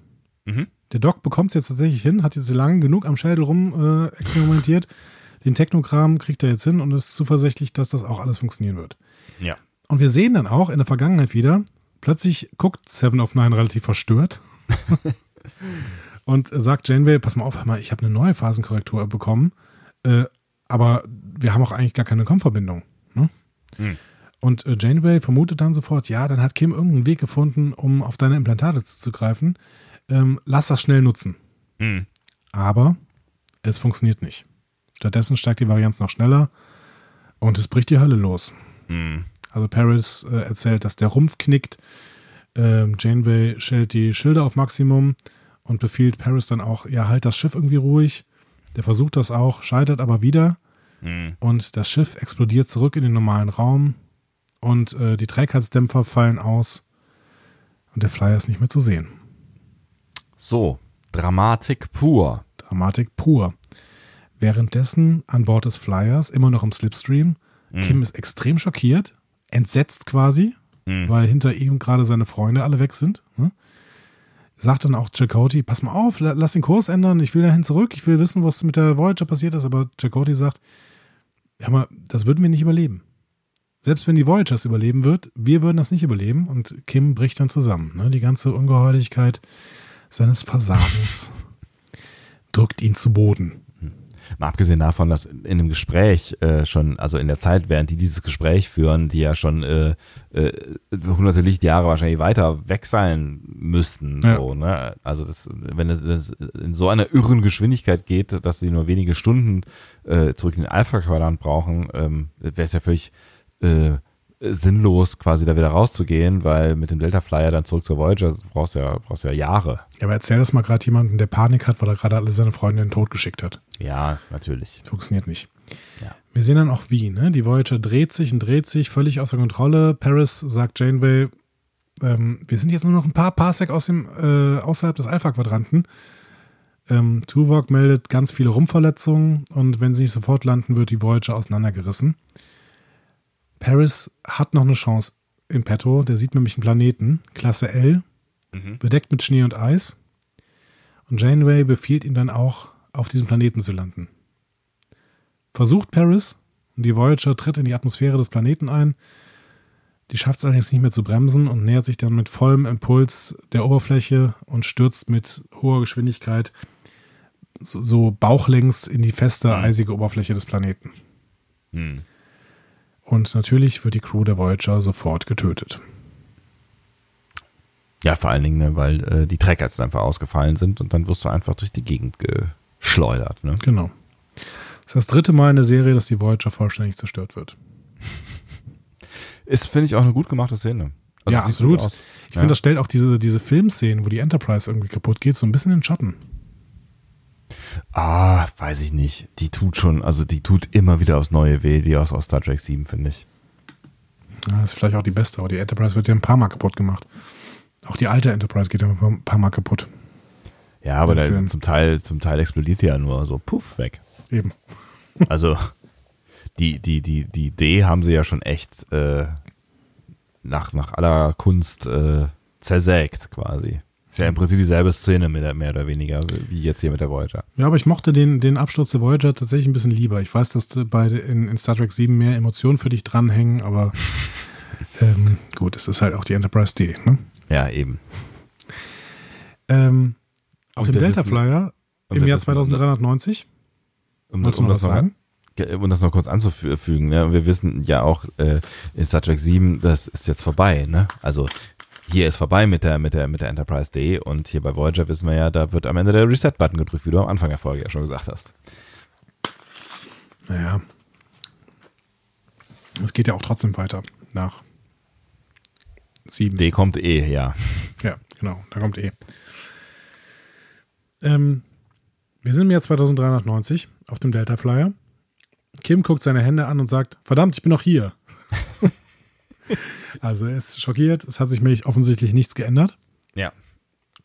Denn wenn die Voyager irgendwie gerettet worden wäre, wäre die gesamte Zeitlinie gelöscht worden und sie würden nicht mehr dort sein, um sich zu retten. Logisch. Genau. Äh, die neuen Korrekturen scheinen also nicht funktioniert haben. Also, ähm, was machen sie jetzt? Keine Ahnung. Der, äh, die, die Challenger ähm, fängt den Flyer in einem Traktorstrahl und Chakoti sagt dann, ja, aber wir haben noch eine Möglichkeit, wir kommen hier wieder weg. Wir schicken einfach eine Plasmawelle durch den Strahl. Das ist offensichtlich sehr gefährlich, aber ähm, ja.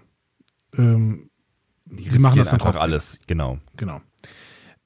Problem, das hat auch Tessa vorher angekündigt, ähm, dadurch könnte der Warpkern äh, sich destabilisieren. Und das ja. passiert natürlich auch. Das passiert natürlich auch. Ja. Kim kriegt das nicht mehr so richtig mit, denn der ist quasi emotional zusammengebrochen. Äh, aber der Doktor holt ihn mit einem Plan wieder zurück. Der sagt: Pass mal auf, vielleicht schicken wir keine Phasenkorrektur, sondern wir sagen äh, Seven, dass sie quasi den Voyager-Flug einfach abbrechen soll. Beziehungsweise Koordinaten, die dafür sorgen, dass der Slipstream äh, kollabiert, ne? Genau. Neuer Mut bei Kim. Ja, lass das machen. Dann ruft, ruft Captain LaForge sie wieder ähm, und äh, sagt: Pass mal auf, Leute, euer Kern bricht bald. Sollen wir euch nicht eher rausbeamen? Und Jacoti so sagt: den Vorschlag. Genau. Jacoti sagt: Danke. Sehr lieb von dir. Äh, aber nein.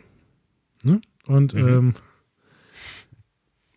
ähm, äh, sagt dann: Okay, wir, wir fliegen wieder ein bisschen weg, sonst äh, trefft euch auch noch die Explosion. Mhm.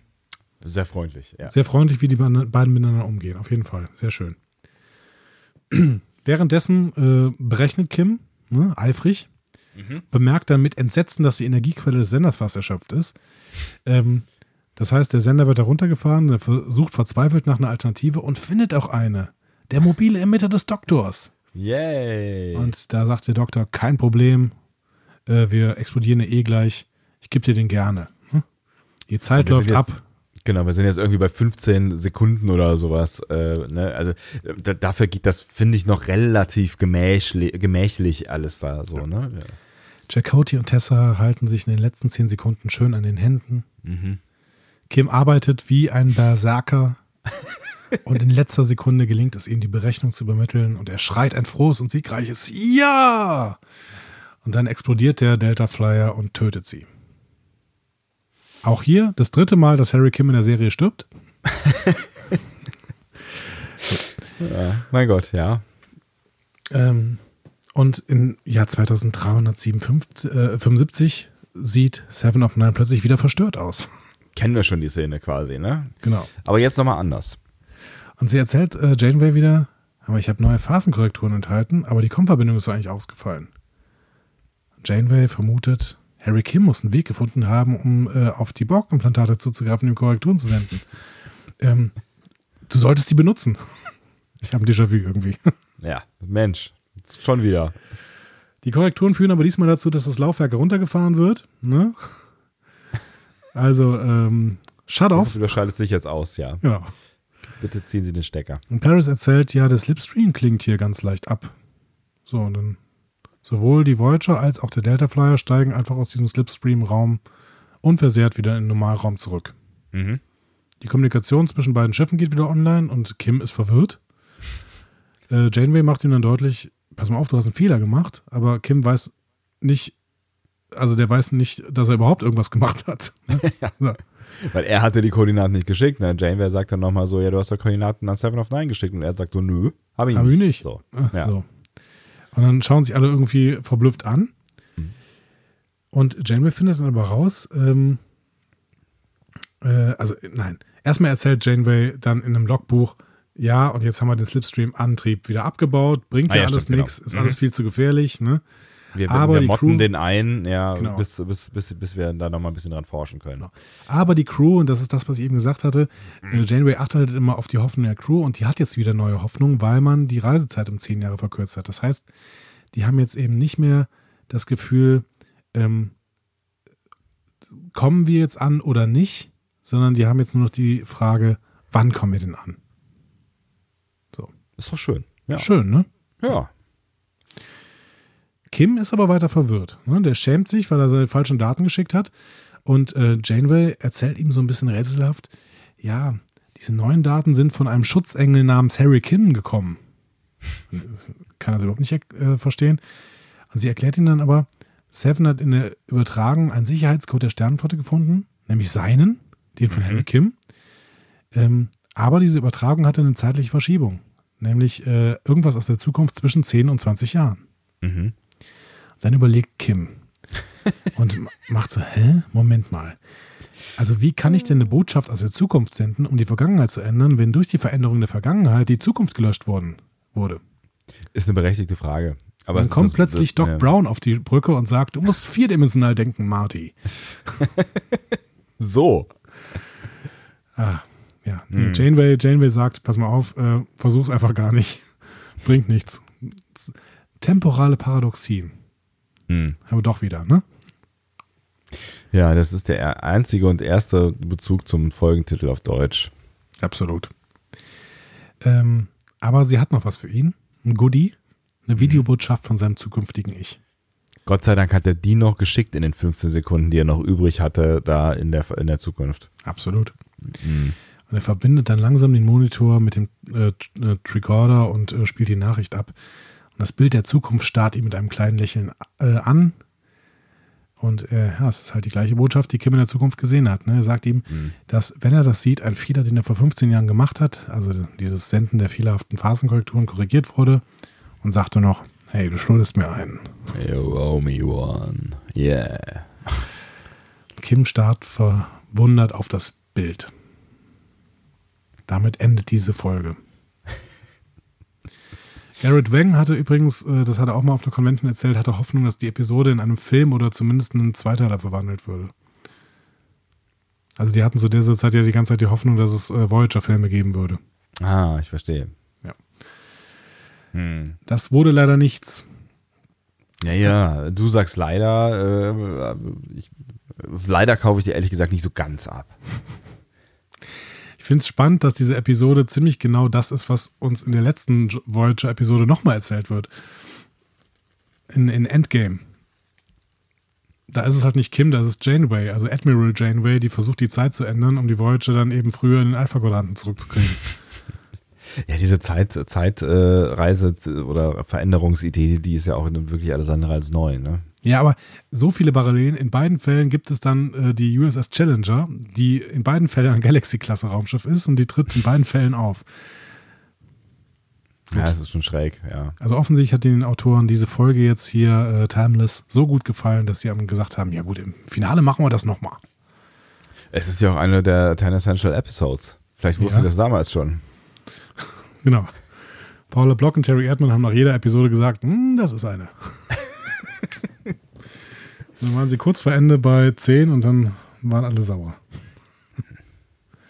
Können wir ja, keine mehr der Tennis Central Episodes machen. Ach ja, Andi, Andi, Andi, was soll ich sagen? Was soll ich denn sagen? Du hast mich hier äh, in diese Harry Kim Chakoti-Folge geschmissen. Sehenden Auges, würde ich sagen. Sehenden. Oh, oh, oh, oh, was ist das denn? Oh je, oh je. Oh, ah, oh. Ist das vielleicht eine, eine neue Kategorie? Drei Fragen an Herrn Dom, Mensch. Das oh Gott. Ich ja gerade. Oh Gott, oh Gott, oh Gott. Das ist ja verrückt. Ey, öfter mal was Neues. Das ist, äh, es, es ist ja, das ist ja eine verrückte Geschichte. Also, Herr Dom, drei Fragen. Ja, bitte. Ich habe Angst. ähm, wie lautet Sevens Translink-Frequenz? Frage 1. Gott, oh Gott, oh Gott. Als ob du das wüsstest. Wahrscheinlich irgendwas mit 47. Ähm, Nein, das ist, okay, es war, es war, das ist keine ernst gemeinte Frage. 3,0347. Ähm, es ist 108,4423600, aber ich gebe dir eine andere Seven-Frage, okay? Na gut. Ich, ich streiche sie raus. Ich habe mir das mal gerade aufgeschrieben hier. 3,000, ja. Würdest du lieber mit Seven ein Glas Syntohol trinken oder mit Captain Janeway von ihr selbst nach dem Rezept ihrer Oma programmierte vegetarische Biryani essen? Also ganz sicher mit Seven Synthorol. Die war doch super drauf. Nach einem Glas Champagner Synthorol. Aber die war völlig fertig nach einem Glas. Da, da, da, da, da ging nichts mehr. Ach, ich habe keine Ahnung. Ich mochte die sofort. Also ich würde mich da äh, schön mit Janeway irgendwie in einen, in einen, netten Raum setzen und ähm, dann äh, würde. Mit Seven meinst du? Ja. Ja, du hast Janeway gesagt. Ach, mit, äh, nein, nein, mit Seven. Mit Seven. Janeway würde ich vielleicht einen Kaffee trinken, jeden Morgen. Jeden Morgen würde ich mit der einen Kaffee trinken und danach rüber in die äh, Astrometrie gehen und äh, mit äh, Seven Sunterol-Experimente machen. Aber so, so schöne vegetarische Biryani mit Candlelight Dinner? Was sind denn Biryani? Das, was dir da also, gegessen haben, was weiß ja, ich. Das, ja, aber ich habe nicht genau hingeguckt. Sind das so kleine Teigtaschen? ich finde, Biryani klingt wie Brioche. So. Ich glaube, ich glaube, es heißen nicht, ich glaube, sie heißen Biryani. Ich bin mir nicht, also mit dem I noch davor. Biryani. Grade, hat Memory Alpha nicht zu all diesen Dingen immer irgendwelche Informationen? Ja, die haben doch immer so komische, so, so komische äh, Informationen, wo ich mich immer frage, wo sie herkommen. Was glaubst du, backt, herzhaftes, backt oder kocht man das? Ich glaube, man backt es. Ich habe gerade tatsächlich einen Wikipedia-Eintrag gefunden. Ja. Ein herzhaftes Reisgericht aus Asien. Der Name Biryani stammt aus dem Persischen und bedeutet gebraten, geröstet. Im Unterschied zu Pilav äh, zeichnet sich das Gericht dadurch aus, dass Reis äh, vor dem Garen angebraten wird. Vor dem Garen? Das Reis vor dem Garen angebraten wird, tatsächlich. Mhm. Kann ich nicht beides haben? Kann ich nicht erst mit, mit Janeway Biryani essen und danach äh, mit ähm, Seven ein bisschen Sunderol trinken? Na gut, weil du es bist. Ich würde danach auch noch mit, mit, mit äh, Paris und Kim auf Solo-Deck gehen. Oh, mit Kim sogar? Ja, von mir aus mit Kim. Ich mag den ja. er ist nicht authentisch, aber ich mag ihn. und dann äh, äh, hier eine Folge von äh, Dr. Husch, ne, wie heißt es denn noch gleich? Ähm, so, so, ja, oh, verdammt. Dieses, dieses Holo, Holodeck-Game. Hä? Dieses Schwarz-Weiß-Dings. Erinnerst du dich? Nee. Keine Ahnung. Ähm, da gibt es da gibt's, äh, ein paar Folgen von, ähm, wo sie diese so eine, so eine, so eine äh, Comic-eske Schwarz-Weiß-Holodeck-Sause spielen ähm, mit äh, Chaotica und äh, The Bride of Chaotica. Stimmt. Das ist eine der Folgen. Da, da spielt mich. Janeway äh, auch eine sehr schöne Rolle. Da ist sie nämlich dann irgendwann die Bride of Chaotica und versucht, äh, ach so, Chaotica heißt der, heißt der Bösewicht, genau. Und versucht, ähm, den quasi zu bezurzen, weil der aus irgendwelchen Gründen, ähm, glaube ich, mehr Macht irgendwie über das Schiff hat, als, äh, als es sein sollte oder so. Hm. Eigentlich auch, also die fand, fand ich immer ganz lustig, diese Holodeck-Folgen. Ich, ich mache nochmal einen Reboot von Voyager. Mach das mal. Dann äh, lerne ich auch langsam wieder äh, Harry Kim schätzen. Ach, da sind da, ich finde. Was da übrigens, dass, dass Garrett Wang 1997 vom People Magazine unter die 50 schönsten Menschen der Welt gewählt wurde? Ernsthaft? Mhm. 50? Ja. Nicht schlecht. Nee, wusste ich nicht. Herr Dom, das war erst eine Frage. Du kriegst noch eine zweite. Achso, ich dachte, das waren schon zwei. Okay, cool, ich krieg noch zwei. Nein, nee, die, die, die Translink-Frequenz, die, das war jetzt, das war nicht so ernst gemeint. Ich wollte nur dein Gesicht sehen, was ich nicht sehe, weil du nicht hier bist. Du konntest dir das sicherlich vorstellen. Ja, konnte ich. Na, hättet ihr was, was hättet ihr gemacht? Was hättest du gemacht? Was hättest du gemacht eigentlich? Wenn ich, wenn du mir die Frage gestellt hättest? Ja. Schallend gelacht wahrscheinlich. Nicht mit Seven hier so ein Synterol? Ach so, ich, äh, ich, bin auch bei der Translink-Frequenz. Ich glaube, äh, ich hätte, ich hätte, äh, also ich würde mich tatsächlich gerne mal mit, mit Janeway mal so ein bisschen unterhalten, weil ich glaube, das ist, das ist, also, so wie die Figur angelegt ist, wäre das, glaube ich, ähm, eine spannende Gesprächspartnerin. Aber ich glaube, ich würde auch Seven vorziehen und äh, weil das amüsanter wäre. Janeway lässt sich kurz danach für Leonardo da Vinci hängen. ja, mein Gott. Ist schon okay. Soll sie mal schon machen. Okay, ja. Ja, Frage 2, lieber Andi. Ja. Wenn, wenn du der Doktor wärst, was würdest du dann vorziehen? Ein, einem ehrenhaften Dieb helfen oder in ewige Vergessenheit geraten? Es ist ja diese kritische Phase oder diese kritische Entscheidung, die der Doktor hinterher getroffen hat. Und genau diese Frage stellt äh, im Übrigen auch äh, Kim dem Doktor. Hm. Wenn ich der Doktor wäre, dann wäre ich wahrscheinlich ähm, auf äh, moralisches Handeln programmiert und würde deswegen äh, nicht gegen die erste temporale Direktive verstoßen. Also würde ich wahrscheinlich trotz meines großen Egos ähm, im Bewusstsein, dass der Welt etwas verloren geht an meiner Virtuosität, würde ich trotzdem in ewige, ewige Vergessenheit geraten. Aber äh, das Gute ist, ist ja, mein Backup lebt ja weiter auf irgendeinem Planeten. Ja, aber das weißt du ja nicht. Das weiß ich nicht, das ist richtig.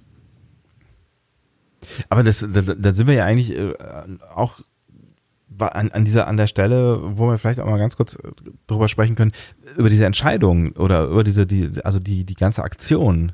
Hältst du das, also wie bewertest du das, was, was äh, Kim und Chakoti hier tun? Also auch mit dem Wissen, dass sie ja eine Zeitlinie ändern und nicht wissen können, wie diese Änderungen sich auswirken. Ich halte es, ähm, ich bewerte es als sehr positiv für die Serie, denn sie wäre sonst zu Ende gewesen. Ich bewerte es aber grundsätzlich als sehr, sehr negativ und eines Star Trek-Offiziers ähm, tatsächlich nicht würdig. Du darfst nicht aus rein egoistischen Motiven die Zeitlinie verändern. Das passiert meiner Meinung nach auch in Star Trek sonst nicht. Hm. Das ist schon krass, ne? Ja. Also auch, dass, dass Chakoti da mitmacht. Also ich meine, Kim ist ja offensichtlich, soll uns als gebrochener Mensch äh, äh, ähm, dargestellt werden, aber dass Chakoti da auch mitzieht, der wirkt ja eigentlich relativ normal. Und im, und im ganz im Ernst, ähm, wenn das überhaupt so möglich ist, wie die das dann da beschreiben, dann kriegen wir im Prinzip noch ganz andere Probleme. Da muss man nämlich bei jedem Leid, was im Prinzip auf der Erde passiert, fragen, ja, warum machen sie es denn nicht rückgängig? Ja, und, und, und ich weiß gar nicht mehr, irgendwer sagt zu irgendwem ja auch, dass niemand genau, ganz genau weiß, dass wenn du die 150 Leben jetzt rettest, äh, ob da nicht andere, andere Katastrophen passieren oder die einfach äh, zwei Wochen später sterben oder was auch immer. Ne? Ja, also, wenn man mal ehrlich ist, das Leid, was hier passiert ist, ist gar nicht so tragisch, ehrlich gesagt. Also im Vergleich zu ganz, ganz vielen, was sonst so im Star Trek-Universum passiert ist. Ja, klar, hier ist ein Schiff draufgegangen ne, und mit allen Crewmitgliedern. Und es war noch ein gutes Schiff, aber es waren jetzt auch, also ja, man soll nicht Menschen gegeneinander aufrechnen, aber denk mal bitte, wie viele in diesen Kriegen gestorben sind, die wir teilweise gezeigt bekommen. Also keine Ahnung, Dominienkrieg oder sowas. Ne? Ja, oder, oder, ja, also das ist schon ein gutes Beispiel oder noch, noch eine Nummer kleiner. Ich meine, wenn sie, äh, wenn sie einfach von, von Borka assimiliert werden würden, das wäre ja auch zum Beispiel wahrscheinlich die deutlich ungemütlichere Variante.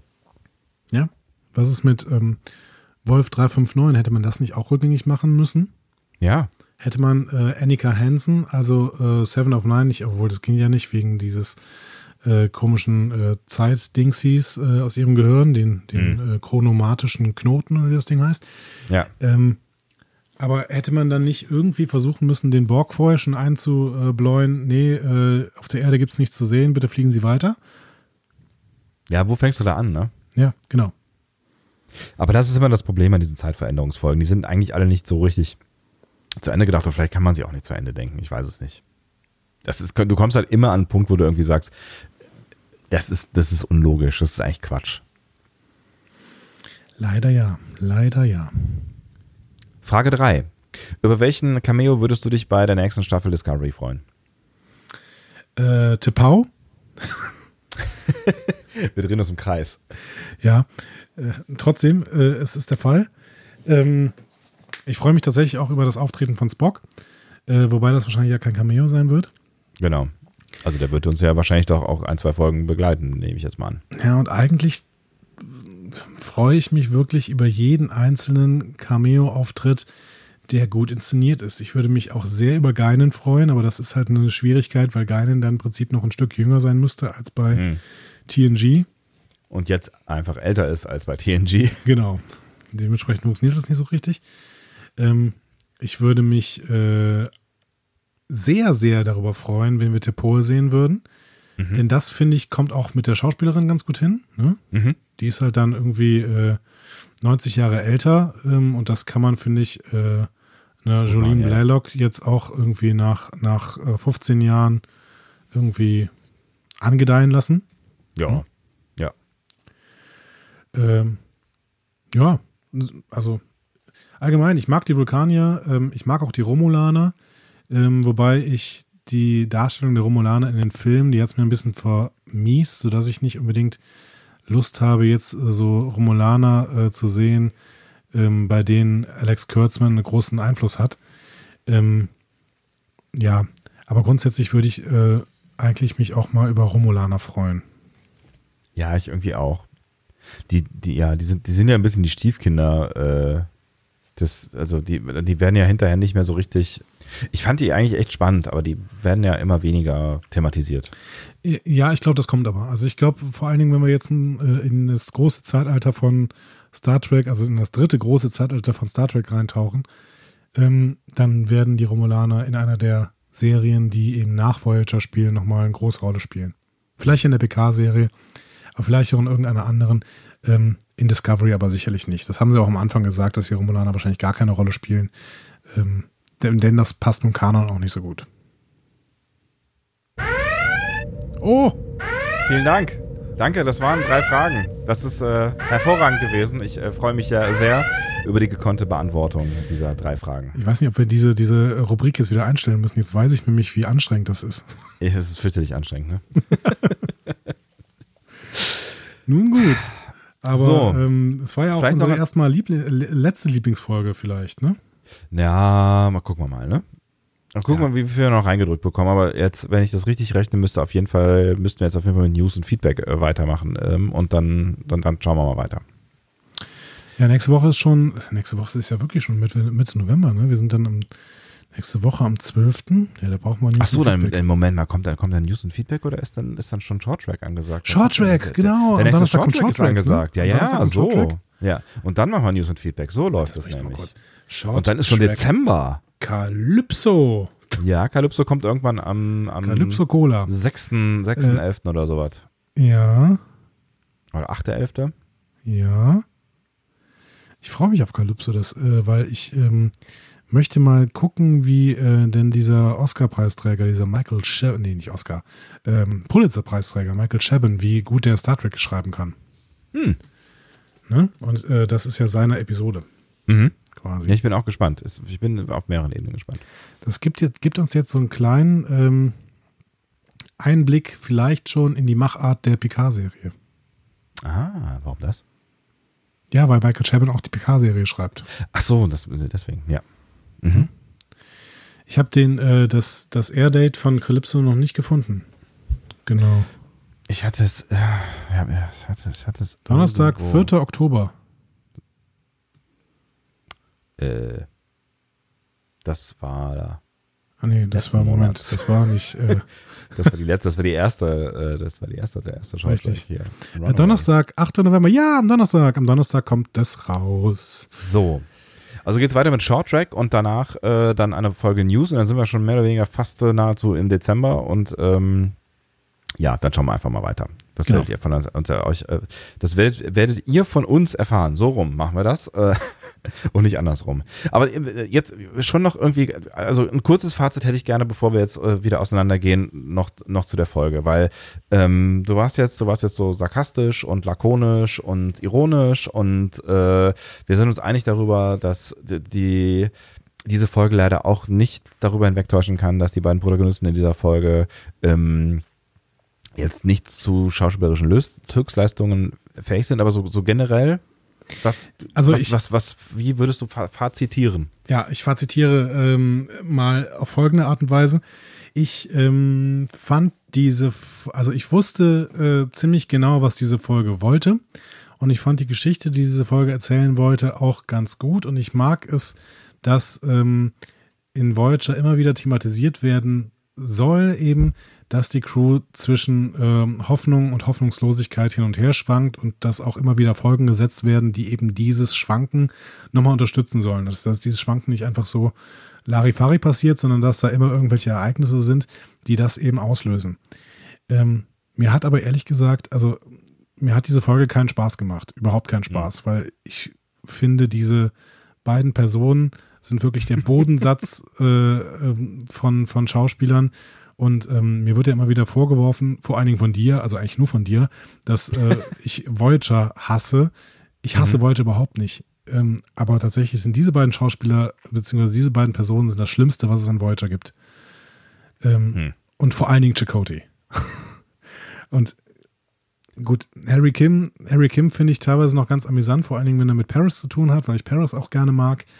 Ähm, aber äh, Harry Kim kann halt auch einfach nicht Schauspieler und deswegen trägt er keine Folge. Und deswegen fand ich das hier, das hat mir wirklich keinen Spaß gemacht. Und es ist definitiv für mich überhaupt keine Lieblingsfolge, weil ich 80 Prozent bis 90 Prozent der Folgen von äh, DS9 finde ich besser.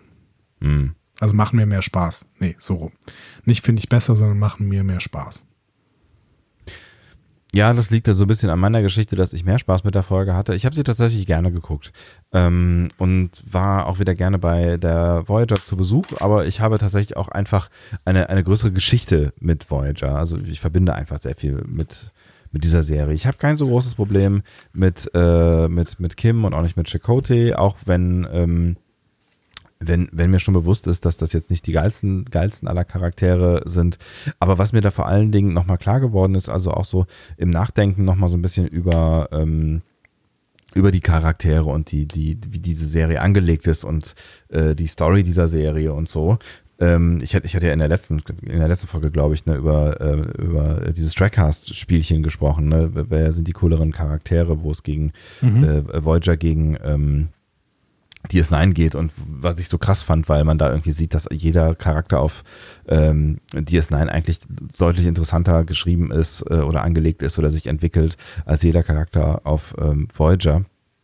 Ähm, und irgendwie ist es auch so ein bisschen so, aber trotzdem mag ich auf der Voyager unterwegs zu sein. Ähm, ich mag es, äh, mit dieser Crew unterwegs zu sein und ähm, äh, für mich war der große, große Lichtblick in dieser Folge und äh, mir ist dann nochmal klar geworden, dass es eigentlich auch der große Lichtblick in dieser Serie äh, ist, ist der Doktor. Und ähm, Robert Picardo spielt einfach großartig, diese Figur ist toll angelegt, ähm, auch wenn es wenn, halt immer mal wieder so ein bisschen Ungereimtheiten gibt. Also ich finde es immer sehr seltsam, wenn der Doktor, und das passiert in vielen Folgen, ähm, äh, überlegen muss, das finde ich mhm. mir echt seltsam, ne? Also, hä, wieso musst du denn überlegen? Ja, ähm, wenn ich mich das richtig erinnere, so, Alter, was denn? Entweder die Information ist da oder nicht, du bist ja digital, so. Aber egal.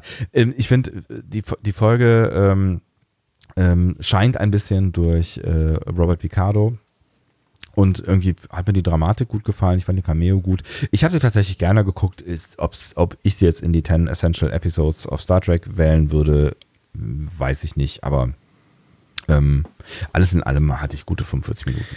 Da ist sie aber auch allerdings reingewählt worden, weil's, weil sie eben so eine wichtige Rolle spielt als hundertste Folge und weil sie eben dann auch noch mit dem Star Trek ähm, Gesamtwerk verknüpft ist, ne, durch diesen ah, Cameo-Auftritt okay. und alles. Ne? Ja, ja. Ähm, ich muss auch sagen, dass äh, der Lichtblick der Folge äh, spielt sich da tatsächlich im Jahr 2007, äh, 2375 ab. Oh. Gott viermal falsch gesagt. 2375.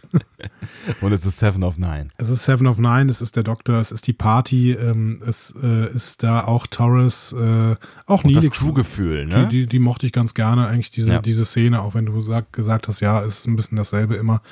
Und auch ähm, hier das Zusammenspiel von Kim und Paris hat mir an der Stelle ganz gut gefallen. Ähm, das war alles ganz cool, aber ähm, das im Jahr 2390 sollte mir vielleicht auch keinen Spaß machen. Es sollte dramatisch, es sollte ein bisschen abgefuckt sein. Das war es auch, aber es hat mir deswegen auch überhaupt keinen Spaß gemacht und deswegen, ähm, ja.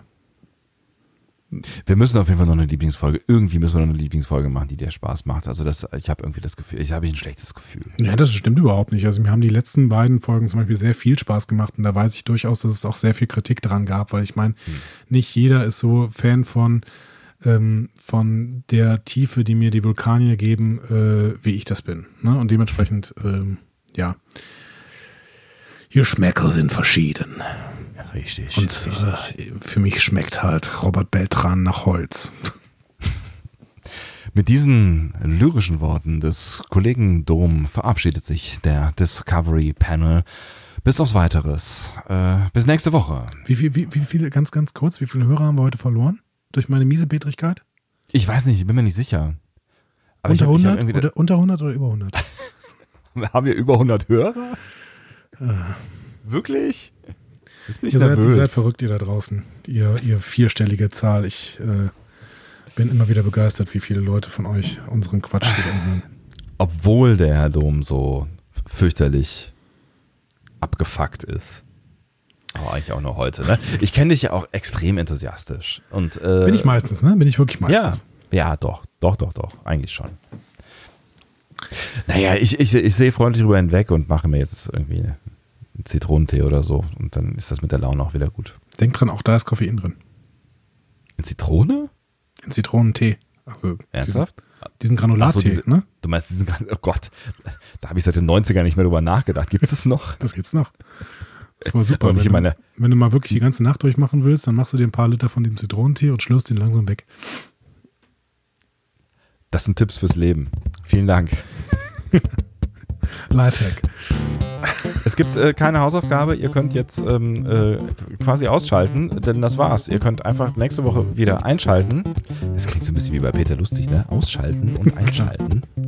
so, denk dran. Ähm, abschalten. Ne? Jetzt abschalten. Tschüss. Tschüss.